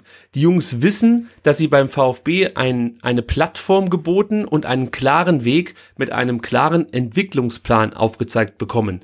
Nur so werden diese Transfers aus so renommierten Akademien zu uns möglich. Und Sebastian, da bin ich mal ganz ehrlich, da habe ich eigentlich noch nie drüber nachgedacht, dass Sven Mislintat da wirklich ähm, Talente aus absoluten Top Akademien hier zum VfB holt. Also natürlich sieht man dann so Chelsea, PSG, Juve und so, aber jetzt wirklich mal Gedanken darüber habe ich mir ehrlich gesagt noch nicht gemacht, aber es stimmt natürlich. Also es ist ja schon eine Auszeichnung, wenn der VfB solche Talente ähm, für sich gewinnen kann. Ja, sehe ich ähnlich. Also ich, ich glaube, wenn du jetzt halt irgendwie ähm, Heidenheim oder Sandhausen oder Ingolstadt bist und du kannst äh, noch so eine gute Nachwuchsarbeit haben, dann hast du äh, vermutlich relativ wenig Chancen an Talente zu kommen, die aus so renommierten ähm, ähm, Akademien kommen und äh, ja und da, da scheint sich der VfB tatsächlich irgendwie äh, einen Namen erhalten zu haben erstmal aus ähm, aus der Vergangenheit und und jetzt auch dann äh, ja neu wieder einen Namen gemacht zu haben und das ist natürlich durchaus positiv zu bewerten. Ich kann mir auch vorstellen, dass Sven Missentat schon mit seinem Namen punkten kann, Klar, weil, ja, weil die halt wissen, in Dortmund hat man genau diesen Weg eingeschlagen, hat junge Talente geholt aus Frankreich oder natürlich aus auch aus anderen Ländern und die haben dann auch Spielzeit bekommen und gleichzeitig kann der VfB natürlich auch inzwischen äh, schon Beispiele anführen. Ja, kann sagen, guck dir ähm, Klimowitz an, guck dir Silas an, guck dir Kulibali an, die bekommen von uns alle Einsatzzeiten und die Möglichkeit, sich zu zeigen. Oder du kannst natürlich dann auch sagen, selbst die Spieler wie ein Momo Sissé, der verpflichtet wurde und dann am ersten Spieltag direkt sein Bundesliga-Debüt feiern durfte. All das sind natürlich dann schon auch Argumente, um dann vielleicht für die kommenden Transferperioden auch wieder ähm, ja gute Talente zu verpflichten. Aber ich wollte es einfach mal erwähnt haben, weil das bei mir zumindest gar nicht so präsent war. Ja, also natürlich wusste ich, wo die herkommen, aber ich habe mir da eigentlich nie groß Gedanken gemacht, was das eigentlich bedeutet. Aber stimmt natürlich, ist schon was Tolles. Ja, und ich kann mir auch gerade vorstellen, dass bei französischen Talenten natürlich auch dann der Name Pavard ähm, einiges auslöst halt, ne, der wirklich ja dann über den VfB seinen Weg in die Nationalmannschaft gefunden hat, ähm, dann äh, zur WM 2018, zum äh, Torschützen des Turniers, zu den Bayern, halt zum Champions League. Also das löst ja was aus. Und wenn dann ähm, ein Sven Mislintat sagen kann, hey, ich bin der, der Mislintat vom VfB und der VfB ist der Club mit dem Pavard und ich bin der, der Aubameyang und Dembele ähm, gefunden hat. Also klar, das äh, ist natürlich eine ziemlich gute Visitenkarte. Und natürlich der Name Del Pierre, darf man nicht vergessen. So, genau. da denkt natürlich heute so Momo Cissé noch, Mensch, ja, natürlich, Mathieu ja, genau. Del Pierre. Spaß beiseite. Gut, dann kommen wir zu einem Themenkomplex. Äh, da geht es natürlich genau darum, was wir letzte Woche schon thematisiert haben. Nee, nee das war, glaube vor zwei Wochen. Ja. Ähm, und zwar, ähm, ja, die Berücksichtigung der eigenen Jugendspieler, die hier beim NLZ ausgebildet wurden. Da fragte ähm, Spox, Jetzt könnte man sagen, dass der VfB aber doch einen Luca Mack im Kader hat, dem in gewisser Weise jetzt wieder Ahamada vor die Nase gesetzt wird. Haben Sie keine Sorgen, falsche Signale an die an den eigenen Nachwuchs zu senden? Da sagt Sven Missentat, nein, überhaupt nicht, denn auch mit Luca und unseren anderen Nachwuchsspielern gibt es klar aufgezeigte Wege und die dazugehörigen Gespräche. Ob von außen dazugeholt, aus dem eigenen Nachwuchs, jung oder älter, im Profifußball gilt das Prinzip Leistung. Überdies glaube ich, dass dieser Diskussion ein Perspektivwechsel gut täte. Denn was ist für einen Spieler aus der eigenen Akademie besser? Sich gegen jemanden durchsetzen zu müssen, der ähnlich jung ist und eine ähnliche Reputation hat? Oder gegen einen erfahrenen Spieler, der Millionen gekostet hat? Wir haben es schon häufiger gesagt und wiederholen es gerne. Die Tür für unseren eigenen Nachwuchs steht sperrangelweit offen. Weiter kann eine Tür gar nicht offen stehen. Es wäre für die Identität des Clubs und aus wirtschaftlichen Gesichtspunkten darüber hinaus auch völlig unverantwortlich, wenn es anders wäre. Sebastian, du hast ja letztes Mal so ein bisschen kritisiert, dass ähm, ja dir das mit diesem Leistungsprinzip nicht ausreicht als Erklärung. Was sagst du denn jetzt zu dieser Ausführung von Sven Mislintat? Ja, besser, aber so ganz überzeugt sie mich nach wie vor nicht. Ähm, ja, aber, nee, also, ne, ja, aber der, er, Punkt, was, der Punkt, den er jetzt hier macht, ja, dass er sagt, also pass auf, wenn ich jetzt einen 27-jährigen Bundesligaspieler verpflichte und sage hier, der spielt oder der wurde für sieben, für sieben Millionen verpflichtet, ist das dann nicht schwieriger für einen Luca Max sich gegen den durchzusetzen? Äh, den finde ich schon valide, den Punkt der Punkt ist valide, aber der Punkt ist konstruiert, weil du, du holst den Spieler ja nicht. Ja? Also ähm, Natürlich tut sich ein Luca Mack dann äh, leichter gegen Ahamada ähm, als gegen, weiß ich nicht, ein Dahut, aber du holst keinen Dahut, ja, du hast die Kohle ja gar nicht dafür. Insofern finde ich jetzt das Argument ein bisschen ähm, konstruiert. Ja, aber was ist die ähm, Alternative? Also ich verstehe deinen Punkt, aber soll, was sollte er jetzt sonst machen? Sollte er jetzt Luca also nur auf Luca Max setzen und darauf hoffen, dass es reicht? Nee, darf er nicht, klar. Aber ich, äh, ich finde das auch komplett valide. Also er sieht das ja ähm, aus seiner ähm, Position als Sportdirektor und aus seiner Position als Sportdirektor ist seine Argumentation komplett schlüssig und komplett valide ähm, aus der der Perspektive eines Nachwuchsspielers beim VfB ist das halt eine ganz andere, ja. Ähm, und, und dass das Fans auch dann nochmal anders sehen, finde ich auch okay. Und daraus muss man sich jetzt halt dann so seine Meinung äh, äh bilden. Und natürlich ist es dann definitiv besser. Man holt halt ähnlich alte oder ähnlich junge Spieler ähm, aus dem Ausland und lässt sie quasi gegen die eigenen Talente irgendwie pitchen, als dass man halt irgendwie gestandene Spieler holt, die halt ein Heiden Geld verdienen. Das ist natürlich schon mal ein erster Schritt, ähm, aber es ändert ja nichts daran, ähm, dass sich dann hm, Talente aus dem eigenen Nachwuchs überlegen, ähm, ob sie es beim VfB wirklich bis zum bitteren Ende versuchen oder ob sie halt vorher einen anderen Weg einschlagen. Ich finde, Missentat äh, bringt das auch nochmal ganz gut auf den Punkt. Es gibt noch eine Kernaussage von ihm, die ich sehr interessant finde, die lese ich auch noch ganz, ganz kurz vor. Und zwar meinte er, es wird keinen Quotennachwuchsspieler im Profikader geben. Die Leistung und die Einstellung, ihre Potenziale weiterzuentwickeln, bei den Jungs zählt, um den Weg mit uns weitergehen zu können. Ist ja eigentlich auch genau das, was man im Endeffekt von ihm hören möchte. Also wir, wir werden keinen Nachwuchsspieler, keinen eigenen Nachwuchsspieler ähm, in den Kader berufen, nur um, sagen wir mal, so, so eine gewisse Erwartung zu erfüllen. Wenn es nicht reicht, reicht es nicht. Und wenn wir das Gefühl haben, wir können jetzt, sage ich mal, nicht nur auf Spieler XY setzen und müssen einen weiteren verpflichten, dann finde ich es schon legitim, dass er dann halt mit Ahamada jemanden bringt, der jetzt bei keinem so richtig auf dem Zettel war, aber offensichtlich dann schon ein Spieler ist, der unheimlich viel Potenzial mitbringt und gleichzeitig natürlich dann auch noch, äh, was sage ich mal, künftige Ablösesummen angeht, für den VfB ja auch ein Investment darstellt. Also Nein, ich finde das absolut, absolut, seinen Standpunkt finde ich absolut ähm, okay und absolut gerechtfertigt. Ähm, allerdings sollte er seinen Standpunkt, den er dann da auch jetzt formuliert, ähm, dann vielleicht auch mal mit Thomas Krücken nochmal besprechen. Weil der ja, hat sicherlich einen ganz anderen Standpunkt. Ne? Und da sehe ich so ein bisschen Konflikt. Du kannst ja nicht einerseits sagen, mit der Kraft äh, der eigenen Jugend nach Europa und hast einen Sportdirektor, der sagt, ähm, ja gut, wenn unsere Nachwuchsspieler nicht gut genug sind, dann verpflichte ich halt nur U19-Spieler aus äh, Frankreich, Holland und England. Also das passt für mich halt nach wie vor nicht zusammen. Entweder das eine oder das andere. Und ähm, ich finde, da gibt's noch so ein bisschen ähm, ja, Konfliktpotenzial, wo ich sage, ähm, hey, das müsst ihr intern irgendwie noch klären. Ich könnte mir sogar vorstellen, wenn man die Möglichkeit hätte, mit beiden ein Interview zu führen, also in einem Raum zusammen. Das, das wäre großartig. Also ja, hol ja. mal Misslintat und Krücken bitte an einen Tisch und dann äh, stell mal solche Fragen. Also da, da wäre ich wirklich sehr, sehr gern dabei. Absolut, aber ich könnte mir wirklich vorstellen, dass das sogar miteinander in Einklang zu bringen ist.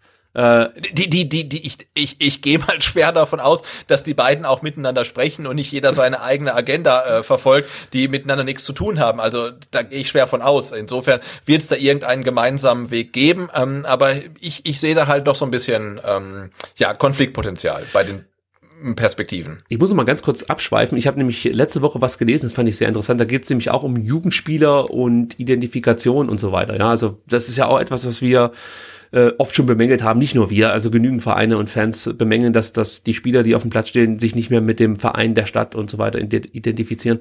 Und da fand ich ganz interessant, ähm, ein Punkt, der da gemacht wurde, war nämlich, äh, das ist zum Beispiel so, wenn du als junger Spieler, ja, zum Beispiel nach Stuttgart wechselst und da ins NLZ kommst, wirst du komplett von der Außenwelt abgeschirmt.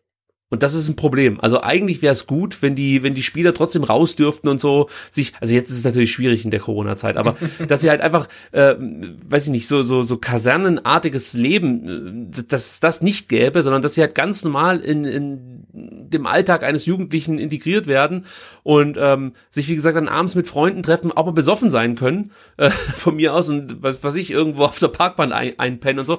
Also was fehlt so ein Stück weit, aber dadurch, dass sie halt nie rauskommen, können sie auch so ein Stück weit keine Beziehung zur Stadt aufbauen, war da eine These. Fand ich interessant. Also ist mit Sicherheit nicht die Lösung, ja, dass sich jetzt die Jugendspieler besaufen und feiern gehen abends. Aber ich fand es trotzdem mal interessant. Das stimmt nämlich ja schon ein Stück weit. Also es gibt halt einfach nur noch Schule und Training für die meisten. Also es ist jetzt nicht mehr so, wie es halt früher war, dass du ähm, in die Schule gegangen bist, tagsüber und nachmittags dann zum Training.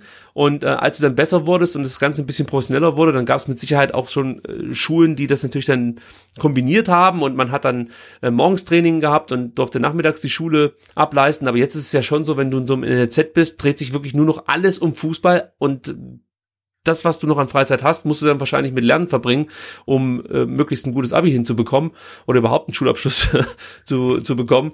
Ähm, ja, das finde ich schon interessant, die Herangehensweise, dass man sagt, ähm, die, die Jungs müssen auch weiter eben Kinder oder Jugendliche sein dürfen ähm, und, und dann finden sie vielleicht auch einen anderen Zugang zur Stadt. Also gerade wenn du natürlich aus dem Ausland oder aus einer anderen Stadt hier nach Stuttgart kommst, könnte ich mir vorstellen, dass da durchaus was dran ist. Aber das ist nur so. Ein ja, da fehlt, da, da fehlt einer wie Kevin Großkreuz dann, ne? Oh Gott. es ist so eine tragische Figur. Ah, naja, lass uns nicht über Kevin Großkreuz sprechen. ähm, das Interview, das muss ich noch dazu sagen, werden wir natürlich auf jeden Fall verlinken. Das lohnt sich auch wirklich. Also ja, total. Ja, also ja, ich kann es euch super. nur ans Herz legen. Also Missentat erklärt dann auch nochmal, wie er Spieler scoutet, aber wenn wir das jetzt komplett durchgehen, ähm, also es macht wenig Sinn. Das liest sich einfacher als ich, ja, als nee, erklären lest, könnte. Also das geht auch relativ schnell. Ähm würde ich auch sagen. Also es, er spricht da noch von diesem 360-Grad-Blick, der ihm sehr wichtig ist. Das bedeutet, also beim, beim Scouten der Spieler, das bedeutet im Endeffekt, dass er wirklich auf alle möglichen Werte äh, und, und, und Möglichkeiten zurückgreift, um den perfekten Spieler zu finden. Also es geht nicht nur rein um Statistik oder so, sondern ähm, er, er, er schaut da auf viel mehr Sachen. Äh, er geht da noch so ein bisschen ins Detail, was zum Beispiel diesen Endotransfer angeht. Das fand ich auch interessant. Ähm, da meinte er nämlich, entscheidend war, dass sein Wechsel aus Japan nach Sensdröden, ich hoffe, ich spreche es richtig aus, nicht komplett aufging. Dort hat er mehr als Box-to-Box-Spieler auf der Acht gespielt, was er auch kann, aber seine Qualitäten kommen am besten zentral vor der Abwehr zum Tragen. So war er dort nicht mehr so auffällig, wie er es in einer Rolle vor der Abwehr sein kann. Dies war unser Glück, denn eine Ausleihe letztes Jahr zu uns in die zweite Liga wäre mit seinen aktuellen Leistungen unmöglich zu realisieren gewesen. Im Nachhinein hört sich das wahrscheinlich besserwisserisch an, aber ich war mir wirklich sehr sicher, dass das ein sehr guter Transfer für uns wird. Ja, Und da muss man ja sagen, hat der Sven absolut recht. Also was genau, er, er musste halt kurz noch irgendwie dafür sorgen, dass es ein anderer, ähm, ein anderer Trainer auf der Bank sitzt, aber jetzt passt es auf jeden Fall. Ja. Ja, das, bei dem Thema, da halte ich mich bedeckt, weil ich der Meinung nee, aber, bin. aber man kann ja auch sagen, nein, ich, ich wollte damit nur sagen, es ähm, gibt halt viele Komponenten, die dafür sorgen, dass ein Transfer ein guter Transfer ist, ja. Und du kannst halt einen guten Transfer machen, aber wenn halt der Trainer dazu nicht passt, dann ist es halt dann trotzdem kein guter Transfer. Und ähm, so, so und, und wenn halt Tim Walter einfach kein Wataru Endo-Fan war, ähm, ja, dann kannst du ihn verpflichten und du hast halt recht mit allem. Wenn er halt nicht spielt, dann kann er nicht zeigen, wie gut er ist. Und äh, wenn der Trainer halt einen anderen oder einen Spieler für eine andere Position sucht und du stellst ihm halt einen Spieler hin, den er eigentlich oder von dem er glaubt, dass er nicht braucht, dann, dann wird das nicht halt wird das nicht funktionieren.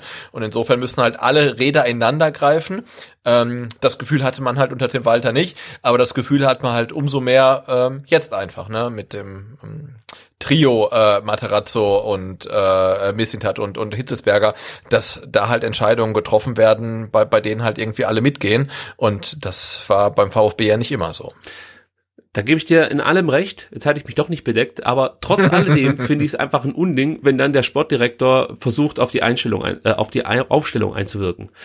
Das ist für mich etwas gewesen, das ist jetzt inzwischen auch kein Geheimnis mehr, das geht halt einfach nicht. Also der Trainer muss die Mannschaft aufstellen und nicht der Sportdirektor. Und ähm, ich weiß nicht, wie das jetzt unter Matarazzo funktioniert, ob sich Sven Missentat zurückhält oder ob vielleicht sogar Pellegrino Matarazzo äh, großen Wert darauf legt, dass Sven Missentat ab und zu vielleicht den einen oder anderen Tipp gibt. Aber ja, ist, ist natürlich immer so eine Sache. Also wenn du deine eingekauften Spieler dann mehr oder weniger da reinstreiten möchtest in die Startelf, ja, das, das geht natürlich nicht mit jedem Coach gut. Und gerade mit so einem wie Tim Walter wirst du da deine Probleme haben. Und ähm, das ist vielleicht auch was, was der Missentat dann lernen muss, ähm, dass er nicht einfach Spieler kaufen kann und sagen kann, so, die Trainer, die spielen jetzt.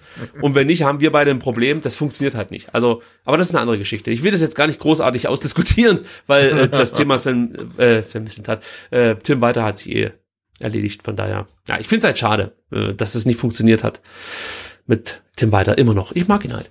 Ja, so ist es. Äh, es ging natürlich auch um, um die Kohle. Ähm, also welche Auswirkungen Corona auf das Budget des VfB hat und auch noch haben wird. Und da sagt Sven Missentat, wir werden über alle Budgettöpfe hinweg bis zu 30 Millionen Euro verlieren im Vergleich zur Prä-Corona-Zeit. Das muss erstmal kompensiert werden. Wir leben in einer Zeit, oder wir leben in Zeiten, in denen es plötzlich vorstellbar erscheint, dass es nicht nur sportliche, sondern auch wirtschaftliche Absteiger aus der Bundesliga geben könnte. Ist natürlich auch nochmal ähm, so ein kurzer Reminder, dass es echt äh, knapp auch beim VfB ist. Also ja. ich denke mal, diese Saison kriegen wir schon noch hin, ähm, aber lange darf dieser Zustand, dass man ohne Zuschauer spielen muss, auch hier in Stuttgart nicht anhalten. Und diese 10 Millionen oder vielleicht auch 15 Millionen, die man von der KfW beantragt hat, die sollten dann wahrscheinlich auch demnächst mal genehmigt werden. Ansonsten wird's wahrscheinlich schwierig. Ähm, ich weiß gar nicht, wie man das dann kompensieren würde. Du kannst ja nicht dann äh, ganz normale Mitarbeiter entlassen die sind ja eher der kleinere Anteil, was die Ausgaben angeht, sondern dann, hm, weiß ich gar nicht, du musst ja, die Spieler musst du ja bezahlen, die kannst du ja nicht einfach nach Hause schicken. Also es ist echt eine schwierige Situation dann für. Ja gut, ich meine, der, der Vertrag von Holger Bartstuber läuft aus, insofern, ähm, und der von Castro auch, also dann ist, glaube ich, nächste Saison auch schon mal gedeckelt. Na, wir hoffen's. Ähm, ja, also, wie gesagt, lest das Interview, wir verlinken es. Materazzo, äh, Quatsch, Sven Missentat erklärt auch noch, äh, warum er Materazzo die Jobgarantie gegeben hat und stellt auch noch mal klar, äh, dass er nicht zum VfB gekommen sei, um nach zwei Jahren die Zelte wieder abzubrechen. Also da liest man auch so ein bisschen heraus, dass Sven Missentat durchaus Interesse hat, hier den Vertrag zu verlängern, der ja Ende der Saison ausläuft. Also, wir verlinken das Interview und ja. sagen, sehr gut gemacht, Herr Regelmann. Das genau. war ein tolles Prädikat Interview. lesenswert. Ja, so könnte man sagen. gut, dann haben wir letzte Woche über ein Thema gesprochen, Sebastian. Da ging es nämlich um ein Clubbündnis, das glaube ich noch gar keinen Namen hat. Oder gibt es da schon einen offiziellen Namen für? Hast du das mitbekommen? Nee, ich glaube nicht. Ich glaube nicht, dann müssen wir uns vielleicht noch was einfallen lassen. ähm, aber ihr werdet euch noch dran erinnern können, das war ein Clubbündnis, das ähm, ja äh, hauptsächlich von Mainz, Stuttgart, Bielefeld und Regensburg angeführt wird. Es gibt zwar noch weitere Zweitligisten, die da mitmachen, aber die wollen sich bislang noch bedeckt halten. Ähm, Augsburg ist inzwischen auch diesem Bündnis beigetreten und unterstützt das Bündnis, das ähm, ja dafür sorgen möchte, dass die TV-Gelder in Deutschland besser verteilt werden, gerechter verteilt werden, so kann man sagen. Und ähm, eigentlich hätte ich heute gar nicht mehr darüber gesprochen, weil wir letzte Woche ja schon eigentlich alles dazu gesagt haben. Wäre da nicht ein Artikel erschienen, der äh, offenbart, dass die aus meiner Sicht interessanteste Forderung von diesem Bündnis wieder zurückgenommen wurde. Denn ihr erinnert euch vielleicht noch, letzte Woche haben wir euch erzählt, dass man äh, von Seiten der Bündnispartner versucht, den Zweitligisten künftig 50 Millionen Euro statt aktuell 8 Millionen Euro zuzuschustern. Vor allem aus den internationalen Vermarktungseinnahmen sollten, diesen Gelder, sollten diese Gelder kommen. Da hat man sich da äh, zu durchgerungen, diesen Vorschlag jetzt wieder zu streichen, kurz bevor man dieses Papier der DFL übergibt. Das fand ich eine große Enttäuschung, muss ich ganz ehrlich sagen weil die Nummer mit ähm, Traditionsvereinen, die in Zukunft ein bisschen mehr bekommen sollen und so, ähm, geschenkt, auch wenn der VfB davon profitiert, aber da, da dreht halt kein Hahn danach, aber wenn da natürlich äh, insgesamt vier Bundesligisten und zehn Zweitligisten sich hinstellen und sagen, hey, das Ding wollen wir jetzt durchdrücken ähm, und da geht es um 50 Millionen Euro für die Zweitligisten statt 8 Millionen Euro. Ich glaube, das hätte schon Wellen schlagen können, wenn du dich jetzt hinstellst und sagst, ähm, ja, der VfB möchte aber mehr Geld, weil der schon ganz viel dafür beiträgt, dass die Bundesliga so interessant ist, weil er so lange mhm. dabei ist. Ich weiß nicht, ob das halt große Wellen schlägt, obwohl auch da durchaus der Einwand berechtigt ist seitens des VfB. Aber wenn ich halt dann sehe, dass dann so Vereine wie Mainz mit dabei sind, also jetzt ich, tue mir ein bisschen schwer damit zu sagen, dass ja, Mainz das muss das soll ja auch jetzt nicht despektierlich klingen, aber wenn dann der Herr Seifert irgendwie ein Papier ähm, auf den Tisch bekommt, das ist unterschrieben von Mainz, VfB, Bielefeld und Jan Regensburg, ich glaube, dann er erzittert er nicht. nicht wirklich halt. Nee, ja, es wird halt alles dafür getan, dass die ähm, Champions League-Vereine, die sich da regelmäßig für qualifizieren, dass es denen halt halbwegs gut geht, wenn man es ja. mal so bedauerlich ausdrücken darf. Und das ist halt das Problem an, an diesem ganzen System. Also eigentlich solltest du das halt, äh, oder solltest du die Gelder so verteilen, dass es wirklich bis in den untersten Ebenen, ähm, dass, dass alle davon profitieren, weil am Ende natürlich dann der Wettbewerb dadurch profitiert und die Qualität und das Interesse an der Liga steigen würde, an der Bundesliga. Weil du hast halt jetzt schon die Zustände, dass sich eigentlich keine Sau mehr für irgendwelche Ergebnisse interessiert, weil ja eh jeder weiß, äh, dass, dass vorne zwei, drei Mannschaften regelmäßig gewinnen. Und ja gut, dann gibt's halt noch einen Abstiegskampf. Aber ganz ehrlich, also den Hype um Abstiegskampf habe ich noch nie verstanden. Also wenn es immer heißt, das ist der spannendste Abstiegskampf aller Zeiten. Ja, das ist im Endeffekt wie wenn ich sage, das ist das lang, langsamste Formel 1 Rennen aller Zeiten. Also wer wird letzter?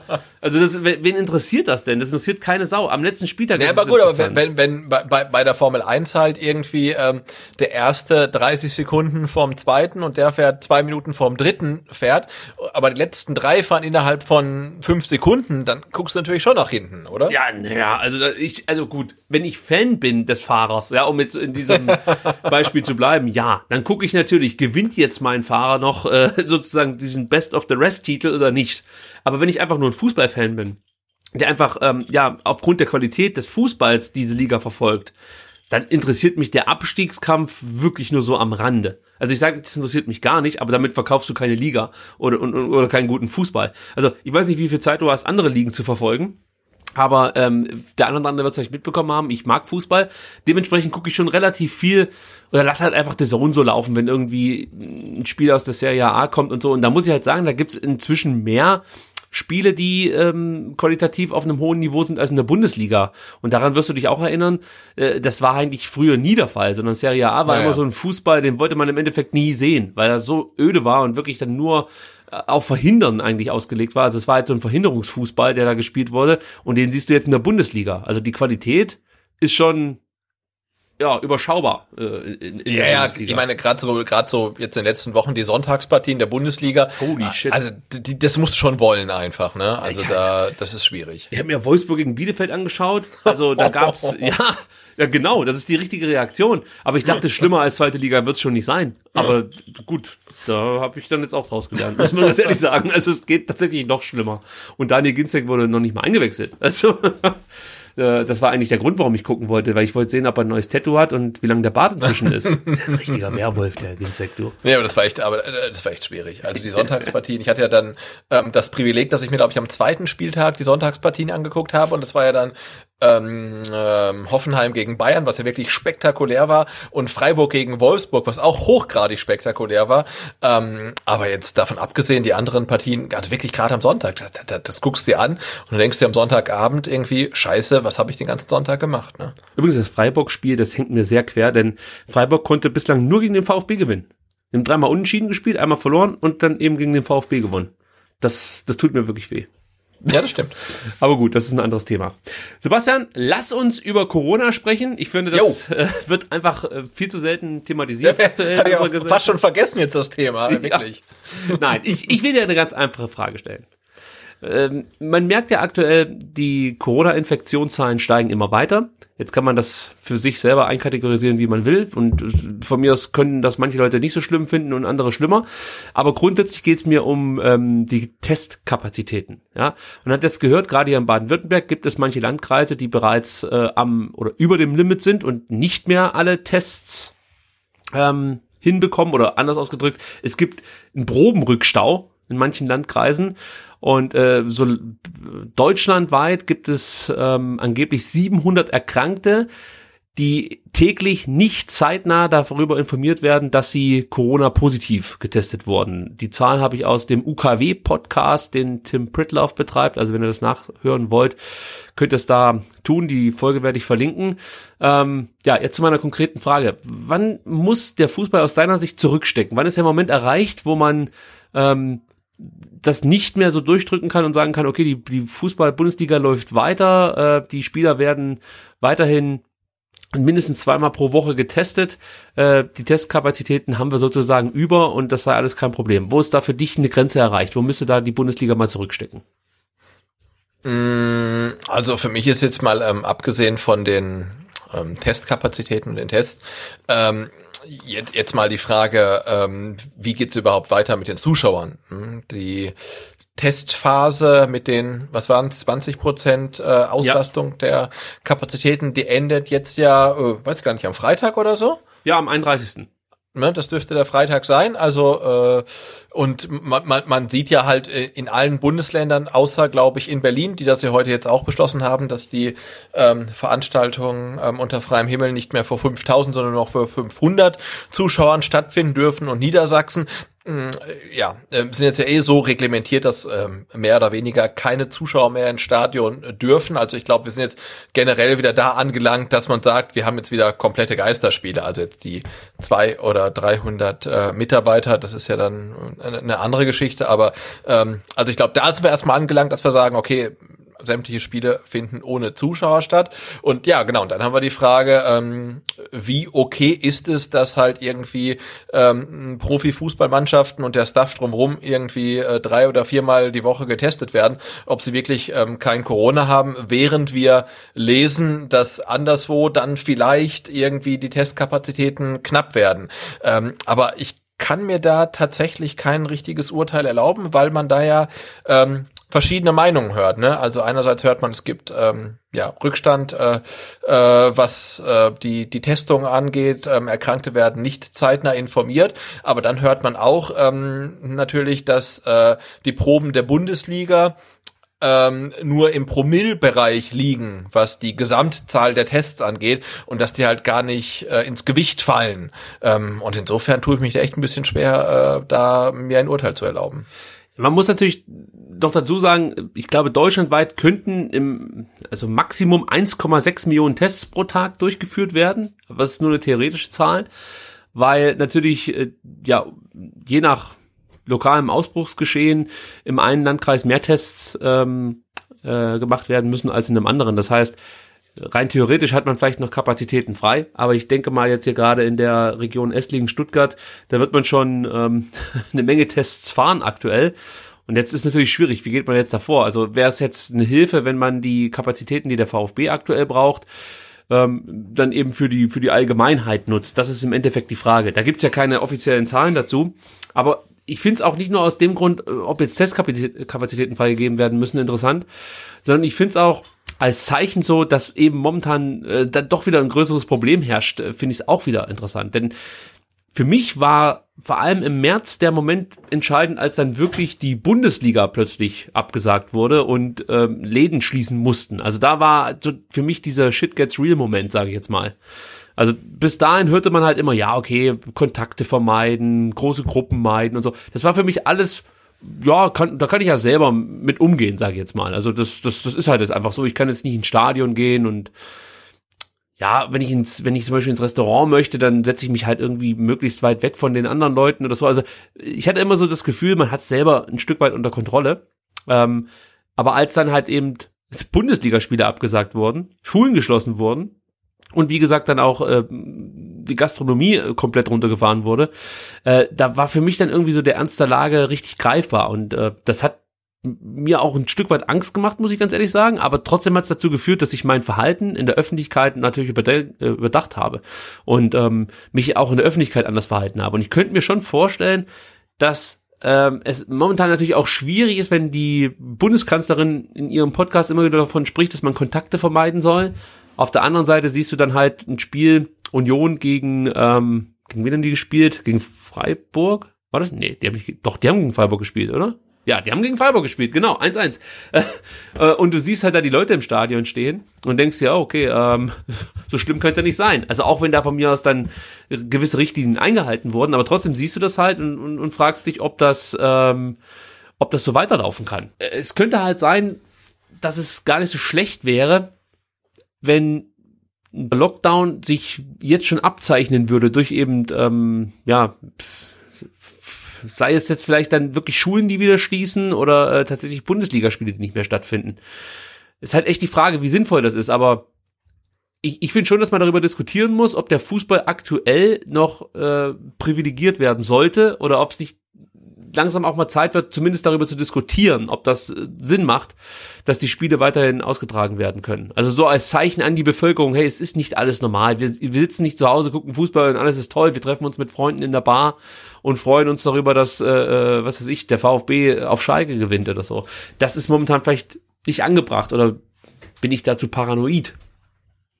Nee, ich sehe es ähnlich, aber ähm, also es ist ja mittlerweile schon so ein bisschen ein Schimpfwort der äh, Symbolpolitik und ich finde äh, in, in Sachen Fußball ist es ja vermutlich auch so. Ne? Also wenn ähm, Mannschaften und, und, und Staff halt wirklich dann nur äh, relativ äh, wenig Kontingente der verfügbaren Tests ähm, verbrauchen, ähm, dann kann man sagen, hey, die können eigentlich immer spielen. Aber ich sehe es ähnlich wie du. Ähm, und, und für mich ist halt so die, die, die Grenze eigentlich Schulschließung. Ja? Also ich finde, sobald Schulen und Kindergärten geschlossen werden müssen, kannst du eigentlich auch sagen, okay, dann können wir auch nicht mehr Fußball spielen. Das ist meine ganz persönliche Meinung. Das ist äh, wäre wär so meine Linie, die ich ziehe. Ja? Also ähm, lass mich da einhaken. Ja? Bist du denn der Meinung, dass wir jetzt schon an dem Punkt sind, wo man über Schulschließungen oder Kindergartenschließungen nachdenken sollte? Nee. Also du siehst da jetzt noch kein ähm, größeres Problem sozusagen mit den steigenden Infektionszahlen, dass dann die Kinder die Infektionen in die Familien tragen und äh, da geht's dann weiter in, in, in die älteren äh, Familienschichten durch was weiß ich, private Also, also ich, ich, ich als ähm, Hobby-Virologe sehe ja immer eigentlich als äh, ähm, grundlegendes Problem die ähm, Nicht-Nachvollziehbarkeit von irgendwelchen Infektionsketten. Und ich finde, bei Schulklassen kannst du das ja relativ genau sehen. Ne? Also wenn es da irgendein Kind hätte, dann weißt du ja genau, hey, wer war mit diesem Kind in einer Klasse und wer könnte es noch haben. Und insofern finde ich das, äh, also wie gesagt, ich bin kompletter Laie. Ähm, ne? Ich persönlich finde das dann noch relativ gut nachvollziehbar. Und ähm, also ich sehe uns noch an keinem Punkt, wo wir jetzt sagen müssen, wir müssen jetzt ähm, ähm, Kindergärten und Schulen schließen. Also zumal wir jetzt ja auch gerade Ferien haben und gucken, ob jetzt die ersten Maßnahmen irgendwas gebracht haben und die Zahlen dann vielleicht tatsächlich runtergehen sollten, was ich jetzt nicht glaube. Ähm, aber an dem Punkt sehe ich uns noch nicht. Aber ich, ich finde, sobald man über Schulschließung und Kindergartenschließung diskutiert, äh, muss man auch darüber diskutieren, ähm, ob, ob weiter Fußball gespielt wird. Weil ja, das ist halt natürlich dann Symbolpolitik, aber ich finde, der Fußball in Deutschland spielt so eine wichtige Rolle und, und muss sich dann auch seiner ähm, Bedeutung äh, ja bewusst sein und, und, und welche Signale er halt dann aussendet halt. Ne? Und wenn, wenn halt wie normal Fußball gespielt wird, auch vielleicht dann ohne Zuschauer, dann geht's halt auch wie normal weiter. Und da muss man natürlich drüber reden. Aber ähm, also ich glaube, wir sind noch nicht an dem Punkt. Gut, dann warten wir mal ab, wie sich das jetzt entwickelt. Ich denke mal, da werden wir in den nächsten Wochen dann relativ schnell wissen, in welche Richtung das so geht und dann unter Umständen ähm, nochmal darüber diskutieren, ob der Fußball zurückstecken muss oder nicht. Aber ich wollte es mal angesprochen haben. Das ist ein Thema. Ähm, letzte Woche ging mir das so ein bisschen durch den Kopf, als ich auf Twitter gelesen habe, dass es jetzt Landkreise gibt in Baden-Württemberg, die Probleme haben, die Tests auszuwerten. Dann dachte ich mir natürlich schon, hm, hieß es, naja, und ich glaube, es, es hieß ja halt, halt mal von der DFL, sollte es zu diesen Engpassen ja. kommen, dann sind wir die Ersten, die zurückstecken. Naja, und, und, und, und wenn halt Mitarbeiter eines Frankfurter Klinikums, glaube ich, an äh, Eintracht Frankfurt schreiben, ähm, ob es möglich wäre, dass sie ihre Testkapazitäten zur Verfügung stellen, damit die Mitarbeiter des Klinikums getestet werden regelmäßig, also dann weißt du, irgendwas läuft da schief. Ne? Also, und wenn dann diese Mitarbeiter oder der ähm, Betriebsrat dann noch vom Klinikum irgendwie ähm, abgemahnt wird, deswegen, also, oh, da schrillen halt sämtliche Alarmglocken. Ja, also wir werden es weiter beobachten und ähm, ja, freuen uns wieder auf die Kommentare zu diesem Segment. Ja, vor allem auf YouTube, bitte. Gebt's uns. Gut, kommen wir zu Cannstatt Analytica. Das geht heute relativ schnell. Da gibt's nicht allzu viele Erkenntnisse, aber dann durchaus was Interessantes, äh, was wir ganz kurz aufgreifen wollen. Denn der Landesdatenschützer hier von Baden-Württemberg. Stefan Brink hat ja ähm, im September ein sogenanntes Auskunftsverfahren eingeleitet, nachdem über den Kicker ähm, ja, bekannt wurde, dass der VfB Daten im erheblichen Maße äh, ich würde mal sagen, missbraucht hat. So kann man es, denke ich mal, schon ungefähr ausdrücken. Oh, ja, ja. ja, und an diesem Montag hat der VfB dann Unterlagen eingereicht. Stefan Brink hat die erhalten und ähm, hat aber dann gemerkt, Mensch, da fehlt ja noch die Hälfte. Also ich weiß nicht, ob es genau die Hälfte war, aber es fehlt auf jeden Fall noch was. Und dann sagte Herr Brink, also pass auf, lieber VfB, du hast jetzt bis zur zweiten Novemberwoche, meine ich, Zeit, die fehlenden Unterlagen abzugeben. Ansonsten raucht's im Karton. Na, im Endeffekt kann er eh nichts machen. Also sind wir ehrlich, er hat ja jetzt nicht irgendwie eine Handhabe, dass er da irgendwas stilllegen könnte oder so. Aber bis zur zweiten Novemberwoche muss der VfB die fehlenden Unterlagen und Angaben nachreichen an den Herrn Brink. Und äh, im Kicker-Artikel steht dann folgender Satz, der sehr interessant ist. Das Fehlen wird damit begründet, dass Auskünfte aus der ausgegliederten Profifußball AG benötigt werden und Informationen aus dem eingetragenen Verein. Ja. Jetzt weiß ich aber, Sebastian, und du vielleicht auch, dass das äh, eher wirklich ein AG-Problem zu sein scheint. Ich möchte jetzt nicht so weit gehen und behaupten, die AG versucht hier die Aufklärung so ein bisschen zu verschleppen.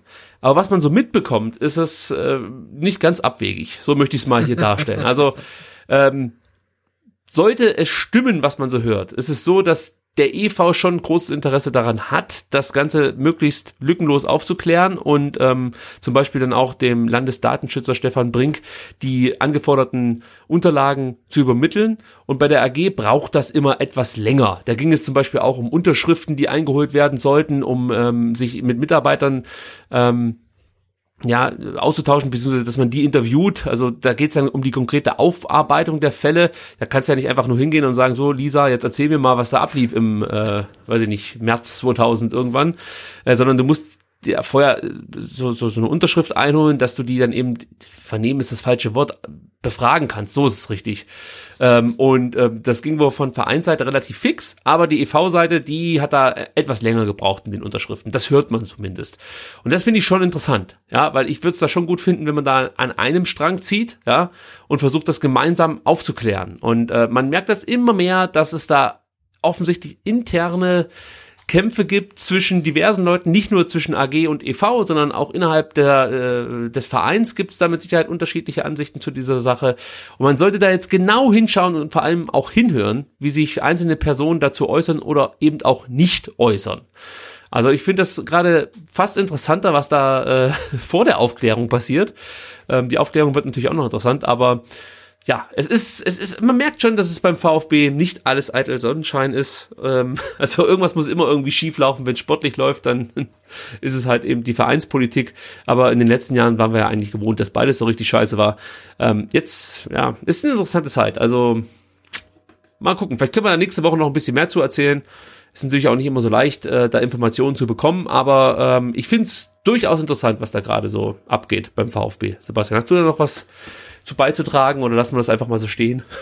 Nee, ich, ich, ich lasse das gerne, gerne so stehen, aber ich glaube, ich könnte auch gar nicht damit umgehen, wenn es sportlich irgendwie gut läuft und auch intern alles irgendwie reibungslos ablaufen würde und man hätte so gar nichts, wo man sich irgendwie so ein bisschen drüber aufregen könnte. Also insofern finde ich das ganz gut, dass wir da so einen kleinen äh, Ansatzpunkt haben, wo man sich äh, so ein bisschen echauffieren kann. Ähm, also da gibt es sicherlich noch Verbesserungspotenzial, aber es wäre halt einfach auch nicht unser VfB, wenn alles einfach gut funktionieren würde. Ist halt so. Das ist so. Kommen wir zur U21 und zur U19 und damit sind wir schon in, im Jugendbereich und ähm, U21 spielte am Samstag war es gegen Kickers Offenbach zu Hause Zuschauer waren nicht zugelassen, aber das Offenbacher Fanradio war zugelassen und durfte äh, auf YouTube, ähm, ja, du hast es, glaube ich, angeguckt, auf YouTube das Spiel übertragen und kommentieren. Deine kurze Einschätzung zu den Jungs von Kickers Offenbach? Machen die es besser als wir?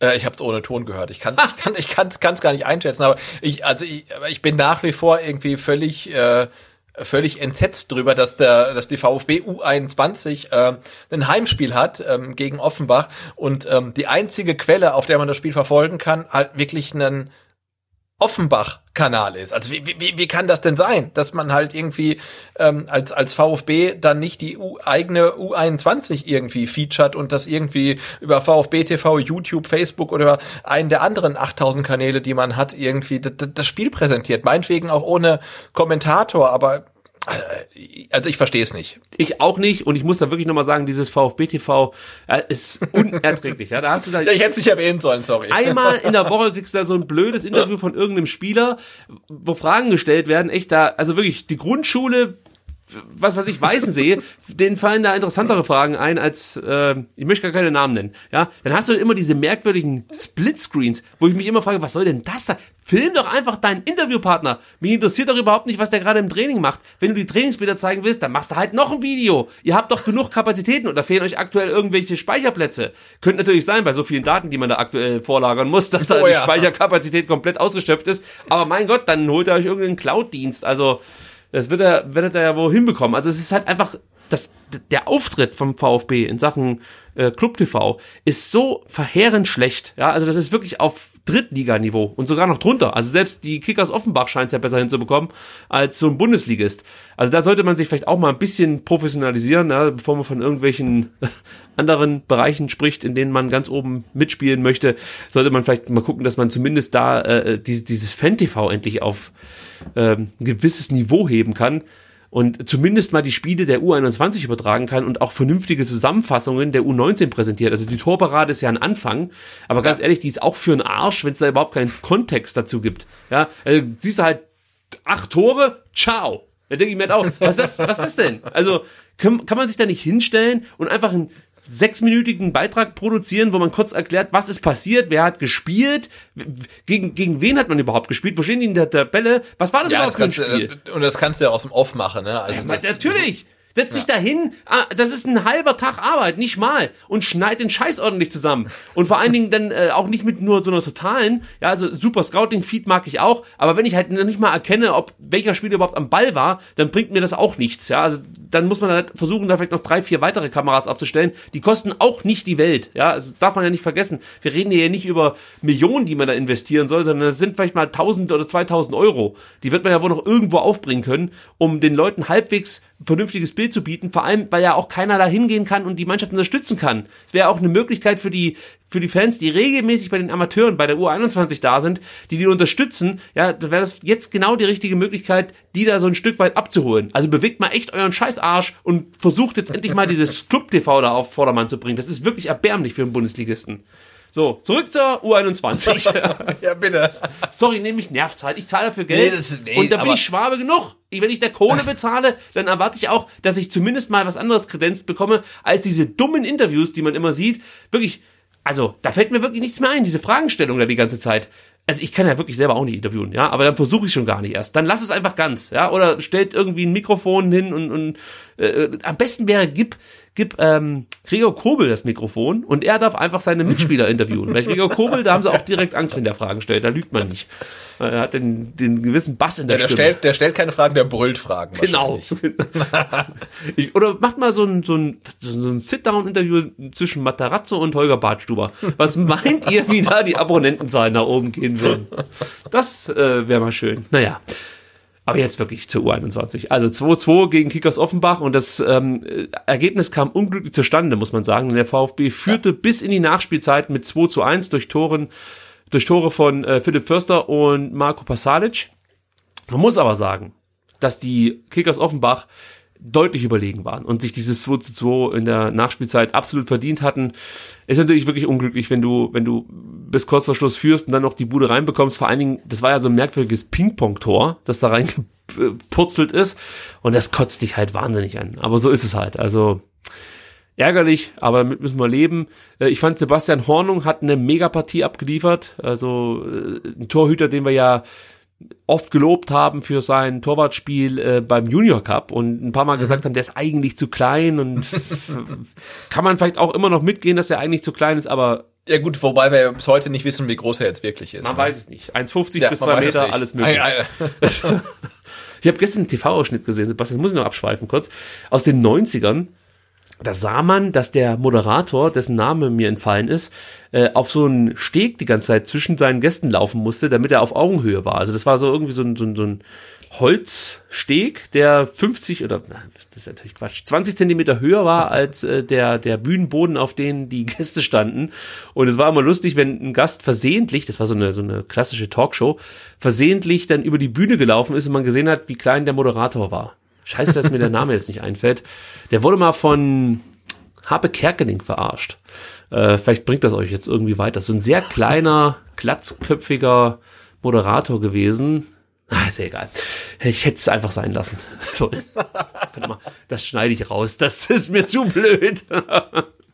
Okay. Ja, aber ich glaube, es war bei, bei, bei, bei Tom Cruise auch so, ne? Also der, der ist ja, glaube ich, genauso groß wie ich und der steht ja bei Filmen auch ähm, öfters auf einer Bierkiste oder so. Ich dachte immer, der läuft auf Stelzen, aber es könnte mit der Bierkiste ja, möglich, du, nicht. Gut, kommen wir zurück zur, ähm, obwohl, da habe ich auch noch Gossip. Hast du es mitbekommen, dass der Sebastian Hornung 14 Tage in Isolation, in Isolation musste wegen ähm, Kon Kontakten zu Covid-erkrankten Personen? Nee. Ja, das ist ja Wahnsinn. Es wurde Aber das klingt, klingt wie eine Episode aus meinem Leben. Also das äh, stimmt. Also bei uns hatte zwar niemand ähm, ähm, ähm Covid-19, aber da ich ja so ewig auf meinen Test warten musste, ähm, war meine Familie ja auch fast 14 Tage in Isolation, ja. Ja, die Armen. Und so ähnlich ja, ging es auch Sebastian Hornung. Ist schon interessant, dass er da so lange ähm, dann wie gesagt in Isolation musste, weil ich weiß gar nicht, da wird der nicht getestet? Der ist ja eigentlich Teil des Profikaders.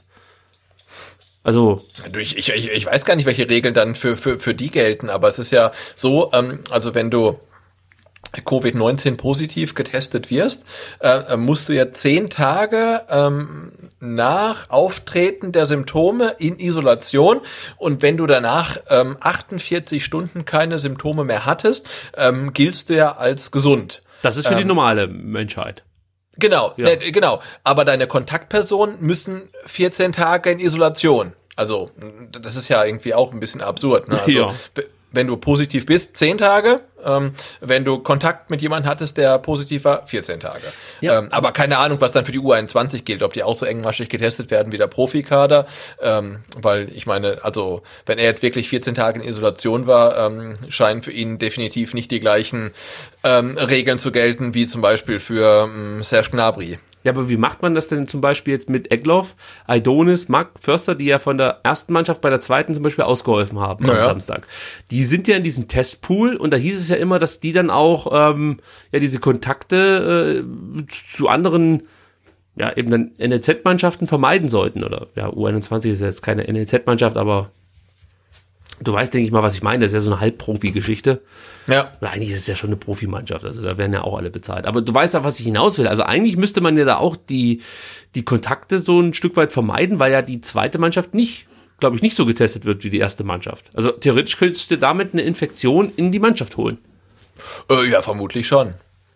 Ja, also das, das muss ich, muss ich nochmal recherchieren, wie das Ja, genau recherchieren, ja, das. Äh Übrigens, Bartschuber war nicht mit, mit dabei, Holger Bartschuber. Oberschenkelprobleme. Ja, das, ich fand die Erklärung von Frank Fahrenhorst fand ich schon auch interessant. Er meinte nämlich, Holger hatte während der Woche, das hast du gerade eben schon gesagt, leichte Oberschenkelprobleme. Da haben wir Vorsicht walten lassen. Und jetzt kommt's. Mhm. Außerdem geht es ja darum, den jungen der Spielern Spieler spielen zu lassen. Praxis zu geben. ja. Da habe ich mir auch gedacht, das ist auch nochmal so, ähm, Holger, also wenn wir dich brauchen, darfst du mitmachen. Ansonsten weißt du ja, wo ja. dein Platz ist.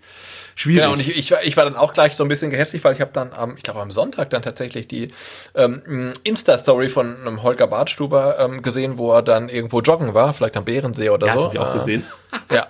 Ähm, wo, wo er den Boxer ah, guck mal, der, der kann, der kann nicht, der kann nicht kicken, aber kann joggen. Aber dann habe ich mich tatsächlich dran erinnert, ähm, dass ich auch mal irgendwie, ähm, als ich noch gekickt habe, im ähm, Oberschenkel irgendwie Muskelfaser irgendwas hatte und man kann damit tatsächlich dann leicht joggen, aber sobald du sprintest, wird's halt ganz furchtbar. Ähm, also insofern ähm, sind äh, keine, keine Vorwürfe an Holger Badstube. Also man kann äh, joggen und hat trotzdem Oberschenkelprobleme. Also wenn ich das richtig deute, wird Holger Bartschuber demnächst seinen ersten Käfigkampf bestreiten. Er ist ja da relativ aktiv, äh, was das Training angeht. Und ich denke mal... Ja, ja, stimmt, genau. Er hat ja. ein paar gute Uppercuts gehabt und so weiter. Ne? Die Wut wird er sowieso mitbringen. Äh, ja. aktuell, also das, das könnte was werden. Gut, also die U21 spielt am kommenden Freitag um 18 Uhr dann gegen die TSG 1899 Hoffenheim 2 in Hoffenheim. Und ähm, ja, das ist auch nochmal interessant. Hoffenheim ist aktuell 12. Der VfB 15. Und es wäre natürlich schön, wenn man irgendwie jetzt mal einen Sieg wieder landen könnte. Äh, oder ja, nach diesem 6 zu 2 nochmal einen weiteren Sieg einfahren könnte. So ist es ja richtig. Den habe ich nämlich komplett schon gelöscht, obwohl das sehr spektakulär war, dieses Spiel. Ähm, aber sei es drum, spektakulär war auch das Spiel der U19 in Fürth. Da gewann man mit 4 zu 1. Zur Halbzeit stand schon 3 zu 0. Und Mohamed Sanko, der ja endlich für die zweite, für die, U9, für die U19 spielen darf, ähm, hat ja schon gegen die Bayern unter Beweis gestellt, dass das eine interessante Personalie sein dürfte. Jetzt gegen Fürth hat er das nochmal unterstrichen, erzielte die ersten beiden Tore. Und ähm, ja, das sieht schon interessant aus, was der so ähm, da auf dem Platz zaubert. Also ich könnte mir schon vorstellen, dass das ein Spieler ist, der in absehbarer Zeit dann vielleicht auch mal bei der ersten Mannschaft mittrainieren darf. Das hat ja ähm, Sven Missent hat auch schon ein paar Mal gesagt, wenn man bei der U19 Spieler erkennt, die das Potenzial haben, dann dürfen die auch gerne mal gerade dann in den Länderspielphasen bei der ersten Mannschaft mittrainieren. Vielleicht ist da Mo Sanko ein Kandidat. Hast du da irgendwas sehen können? Ähm, lass mich kurz nachdenken. Nee, da habe ich nichts gesehen, aber ich habe nur den Ticker verfolgt und fand es dann ähm, ja durchaus ähm, spektakulär, dass äh, äh, Sanko nach zwei Assists im ersten Spiel in seinem zweiten Spiel dann gleich zwei Tore beisteuert. Also das ähm, scheint ein guter Transfer gewesen zu sein. Macht auf jeden Fall Lust auf mehr, absolut. Äh, was noch negativ war, Jordan Meyer musste nach neun Minuten verletzt ausgewechselt werden. Ähm, ich weiß nicht, ob es da schon eine Diagnose gibt. Wenn ja, ich habe sie bislang äh, nirgendwo gefunden. Also ich hoffe jetzt einfach mal, dass es nicht allzu schlimm ist. Ähm, und ansonsten, ich habe halt nur die Tore gesehen. Ja, das sah natürlich sehr, sehr souverän aus gegen Fürth und ähm, mehr gibt es dann dazu, glaube ich, auch nicht zu sagen. Am Samstag geht's dann weiter gegen die Offenbacher Kickers. Ja, die sind aktuell Achter und der VfB ist Erster in der äh, Staffel Südwest, heißt sie, glaube ich. Äh, der U19 Junioren. Die Bayern haben nämlich das Topspiel zu Hause gegen Mainz mit 0 zu 4 verloren. Das war, Hui. ja, das war die große Überraschung des eigentlich vierten Spieltags. Für Mainz war es aber erst der dritte. Also ihr merkt schon, die haben ein Spiel weniger als der VfB. Ähm, stehen deswegen auch äh, aktuell nur auf Platz zwei, haben aber alle Spiele gewinnen können. Also die haben neun Punkte, der VfB steht aktuell bei zehn Punkten, die Bayern sind jetzt Vierter und Dritter ist, äh, das ist eine kleine Überraschung, ist Ingolstadt. Ja, also die werden da wahrscheinlich nicht lange bleiben. Ich denke mal, das wird schon wieder auf diesen Dreikampf Bayern, Stuttgart, Mainz hinauslaufen, so wie es ja in den vergangenen Jahren eigentlich auch immer der Fall war. Ja, interessant. Aber wenn ich das richtig sehe, dann spielt die U19 äh, äh, am morgigen Mittwoch ähm, Verbandspokal, oder? Ach so, das kann sein. Ja, WFV-Pokal, das kann schon sein, ja. Ja, ähm, ich habe nämlich gerade noch eine Nachricht bekommen und die spielen ähm, am morgigen Mittwoch um 18 Uhr ähm, gastiert die U19 Bundesliga-Mannschaft des VfB Stuttgart zum Verbandspokalspiel in Löchgau. Und ähm, also wenn ihr in Löchgau wohnt oder in der Umgebung oder wisst, wo das, wo, wo Löchgau ist, dann äh, könnt ihr da hingehen, denn es sind ähm, 250 ähm, Personen erlaubt als Zuschauer. Ähm, es besteht eine Registrierungspflicht für jeden Zuschauer ab sechs Jahren. Äh, frühzeitiges Erscheinen ist gewünscht. Der Eintritt für Erwachsene beträgt vier Euro und für Kinder ab zwölf Jahren zwei Euro. Also Mund-Nasenschutz ist klar. Ähm, ja, aber äh, morgen am Mittwoch ähm, VfB U19 beim FV Löchgau e.V. Soll ich's wagen? Und sagst du mir jetzt, wo, wo, wo Löchgau ist? Also ich bin mir, wenn ich jetzt schon so anfange, also ich meine, dass ich Löchgau mal gesehen habe, als ich, also den Ortsnamen, als ich äh, nach Trips Drill gefahren bin. Aber ich bin mir nicht 100% sicher. Also ist, wahrscheinlich ist es am Bodensee. Warte, ich habe ich hab's jetzt gerade, um Gottes Willen, ich habe es gerade mal bei Google Maps eingegeben. Ähm, ähm, ja, es scheint tatsächlich also von Stuttgart ähm, aus gesehen ähm, hinter Ludwigsburg, äh, hinter also. Bietigheim-Bissingen, also zwischen, zwischen äh, Bietigheim-Bissingen und ähm, Klebronn ähm, scheint äh, Löchgau zu sein. Also da geht's auch Richtung Trips Drill, also von daher lag ich ja, nicht das ganz scheint falsch. zu passen. Huh, ja. Glück gehabt. Also A81 hoch, irgendwann abfahren ähm, und dann morgen 18 Uhr äh, Auswärtsspiel im Pokal U19 des VfB in Löchgau. Ach, das ist mit Zuschauern? Also Zuschauer? Ja, wir gerade gesagt, 250 ja. dürfen rein. Ähm, vorher anmelden, vermutlich online. Ähm, warte mal, habe ich gerade noch einen Link? Vermutlich nicht. Äh, doch, äh, fvlöchgau.de. Also. Ja, die Seite kennt man ja. ja, jeder, je, jeder kennt sie. Ähm, genau. Ähm, FV Löchgau e.V., der Verein für Jung und Alt. Also da könnt ihr vermutlich euch irgendwie Tickets noch schießen für morgen Abend. Ähm, 250 Personen dürfen ähm, zuschauen, wenn der VfB U9, die VfB U19 dort im Pokal spielt. Oder wenn ihr euer Geld sparen wollt oder für bessere Sachen ausgeben wollt, dann habe ich hier noch einen kleinen Tipp für euch. Jetzt Denn es gibt den Kommando Cannstatt Fankalender auch für das Jahr 2021. Und nachdem der für 2020 echt, ähm, ja, es war echt ein Scheißjahr, muss man sagen. Da kann der Kalender nichts dafür, aber ich, ich kann mir gut vorstellen, dass der eine oder andere den schnell loswerden möchte und den für 2021 sich zulegen will. Das kann man nicht nur, wie sonst, ähm, oder anders muss man sagen. Früher gab es die ja eigentlich nur vorm Stadion, waren auch immer relativ schnell vergriffen. Und äh, jetzt hat man auch die Möglichkeit, zum ersten Mal ist es, glaube ich, der Fall, ähm, so einen Kalender auch über die Osiander Buchhandlung zu erwerben. Ihr wisst vielleicht noch, Christian Riedmüller war ja mal Präsidentschaftskandidat im vergangenen Jahr, äh, also für das Amt des VfB-Präsidenten und ähm, der ist ja jetzt Weißt du es noch ganz genau, was sein Titel ist bei Osiander? Ist er Geschäftsführer oder? Ja, ich glaube schon, ja. Geschäftsführer war es, ja. ja. Okay, dann habe ich es richtig abgespeichert. Also ich kann mir vorstellen, dass das vielleicht damit was zu tun hat, ja, dass er da diesen, darf ich Stil nennen, an Land gezogen hat, wobei es natürlich jetzt für Osiander gar keinen Gewinn bringt, denn die Erlöse des Kommando Cannstatt Fankalenders gehen wie immer an gemeinnützige Organisationen. Also das ist im Endeffekt dann von euch auch nochmal die Möglichkeit, vielleicht was zu spenden. Also das finde ich immer sehr, sehr gut. Ihr kriegt was dafür und gebt dann gleichzeitig Leuten was, die es viel nötiger haben. Also nicht Kommando Cannstatt wird dadurch reicher oder so, sondern es ist wie gesagt für gemeinnützige Organisationen. Und wenn ihr diesen Kalender wollt, könnt ihr den natürlich auf der Webseite vom Kommando Cannstatt bestellen oder ihr geht auf ähm, oder zum Osiander Online Shop. Auch da gibt es den Fankalender. Außerdem könnt ihr den Fankalender in den Osiander-Filialen im nee, am Stuttgarter Marktplatz in Bad Cannstatt, Tübingen, Reutlingen und in Heilbronn erwerben. Wir werden, ähm, denke ich mal, Sebastian oder den Kommando Cannstatt Fankalender bei uns verlinken, so dass man es dann auch ähm, bequem über STR erreichen kann. Also sprich, wir werden einfach ja absolut genau Website genau und die und das äh, die Erlöse gehen ähm, dieses Jahr äh, zugunsten ähm, des Fördervereins zur Unterstützung neurologisch erkrankter Kinder, also Funk. Äh, oder Funk e.V. Ähm, heißt das kurz und ich glaube ja, das ist eine eine wahnsinnig gute Sache und ähm, ja, die Vergangenheit hat ja auch gezeigt, dass ähm, über diese Erlöse, ähm, über den Kalender wirklich richtig viel Kohle zusammenkommt und äh, das hilft halt wirklich äh, ja, Menschen, äh, die darauf angewiesen sind. Insofern finde ich das total cool, dass es auch dieses Jahr dann ähm, ausnahmsweise über Osiander läuft, mh, wenn der Kalender halt nicht im Stadion verkauft werden kann.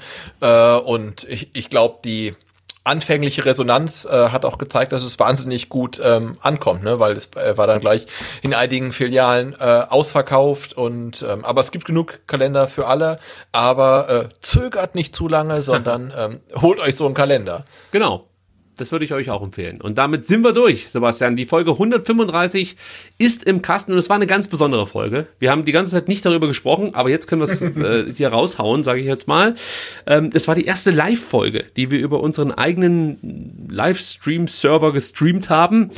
Äh, jetzt werdet ihr euch fragen, ja, warum habt ihr denn das nicht gesagt? Ja, wenn ihr euch diese Frage stellt, dann seid ihr noch nicht in unserer neuen Telegram-Gruppe, die wir natürlich auch verlinken werden. Nein, wir wollten das hier einfach mal ausprobieren, denn ähm, der eine oder andere wird es vielleicht mitbekommen haben, als wir am Freitag über Twitch gestreamt haben, gab es technische Probleme. Also den Sebastian konnte man nur über den rechten Kanal verstehen. Ich habe mich angehört wie so ein Frosch, der, weiß nicht, in irgendeine Röhre quatscht oder so. Also es war alles nicht so optimal für uns. Und wir haben uns gedacht, am einfachsten wäre es, wenn man es selber macht. Man streamt einfach äh, auf einen Server und äh, bietet vielleicht noch so einen kleinen Chat. Und das wollten wir heute einfach mal testen und haben das vorher in der Telegram-Gruppe bekannt gegeben. Ähm, und sind natürlich da jetzt auch gespannt auf Feedback, wie das für euch so lief. Ähm, für uns war es, glaube ich, also ich kann jetzt eigentlich nur für mich sprechen. Für mich war es auf jeden Fall sehr aufregend, weil ich immer ein Auge noch äh, auf den Chat hatte und trotzdem ab und zu geguckt habe, ob die Software hier auch richtig mitmacht und nicht abstürzt. Dazu kommt noch, ich habe es ja vorhin schon gesagt, ich bin wirklich wahnsinnig krank. Ich habe einen Männerschnupfen und habe mir vorher noch so eine Portion Cortison reingeballert in die Nase. Das hat, glaube ich, genau bis jetzt auch gehalten und jetzt merke ich so ein Stück weit, wie äh, ja alles dahin geht. Also ich bin dann auch froh, dass wir jetzt am Ende angekommen sind, Sebastian. Und wie immer bleibt mir nur übrig, dir zu danken für die Zeit, die du investiert hast. Folgt dem Sebastian auf Twitter. Butze ist sein Twitter-Account. Und viel wichtiger ist es, ähm, dem neuen Vertikalpass-Account auf Twitter zu folgen. Unterstrich Vertikalpass. Denn man darf nicht vergessen, der Vertikalpass bringt uns immer wieder zum Lachen auf Twitter und hat nur einen Bruchteil der Follower, die sie vorher hatten. Und ich bin der Meinung, da gibt es noch den einen oder anderen Twitter-User, der hier zuhört und dem Vertikalpass auf Twitter noch nicht folgt. Also macht das äh, unterstrich Vertikalpass.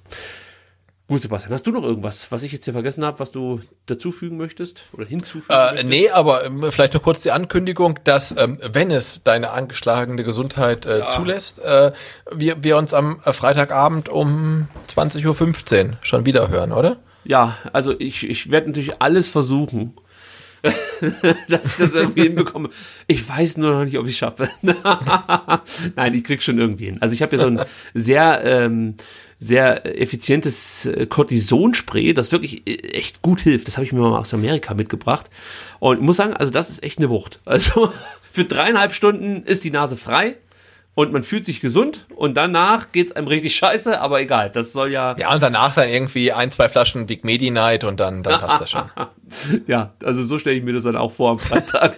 ein, zwei, drei Flaschen Big Medi Night und dann. Ja, hoffentlich spielt der VfB nicht so, als ob er zwei, drei Flaschen Big Medi Night Intus hätte. Also wir sind ja, äh, ja sehr optimistisch halt, ne? Ähm, dass wir die äh, Schalke-Krise äh, weiter ähm, vertiefen. Ja, und, und ausnutzen vor allem.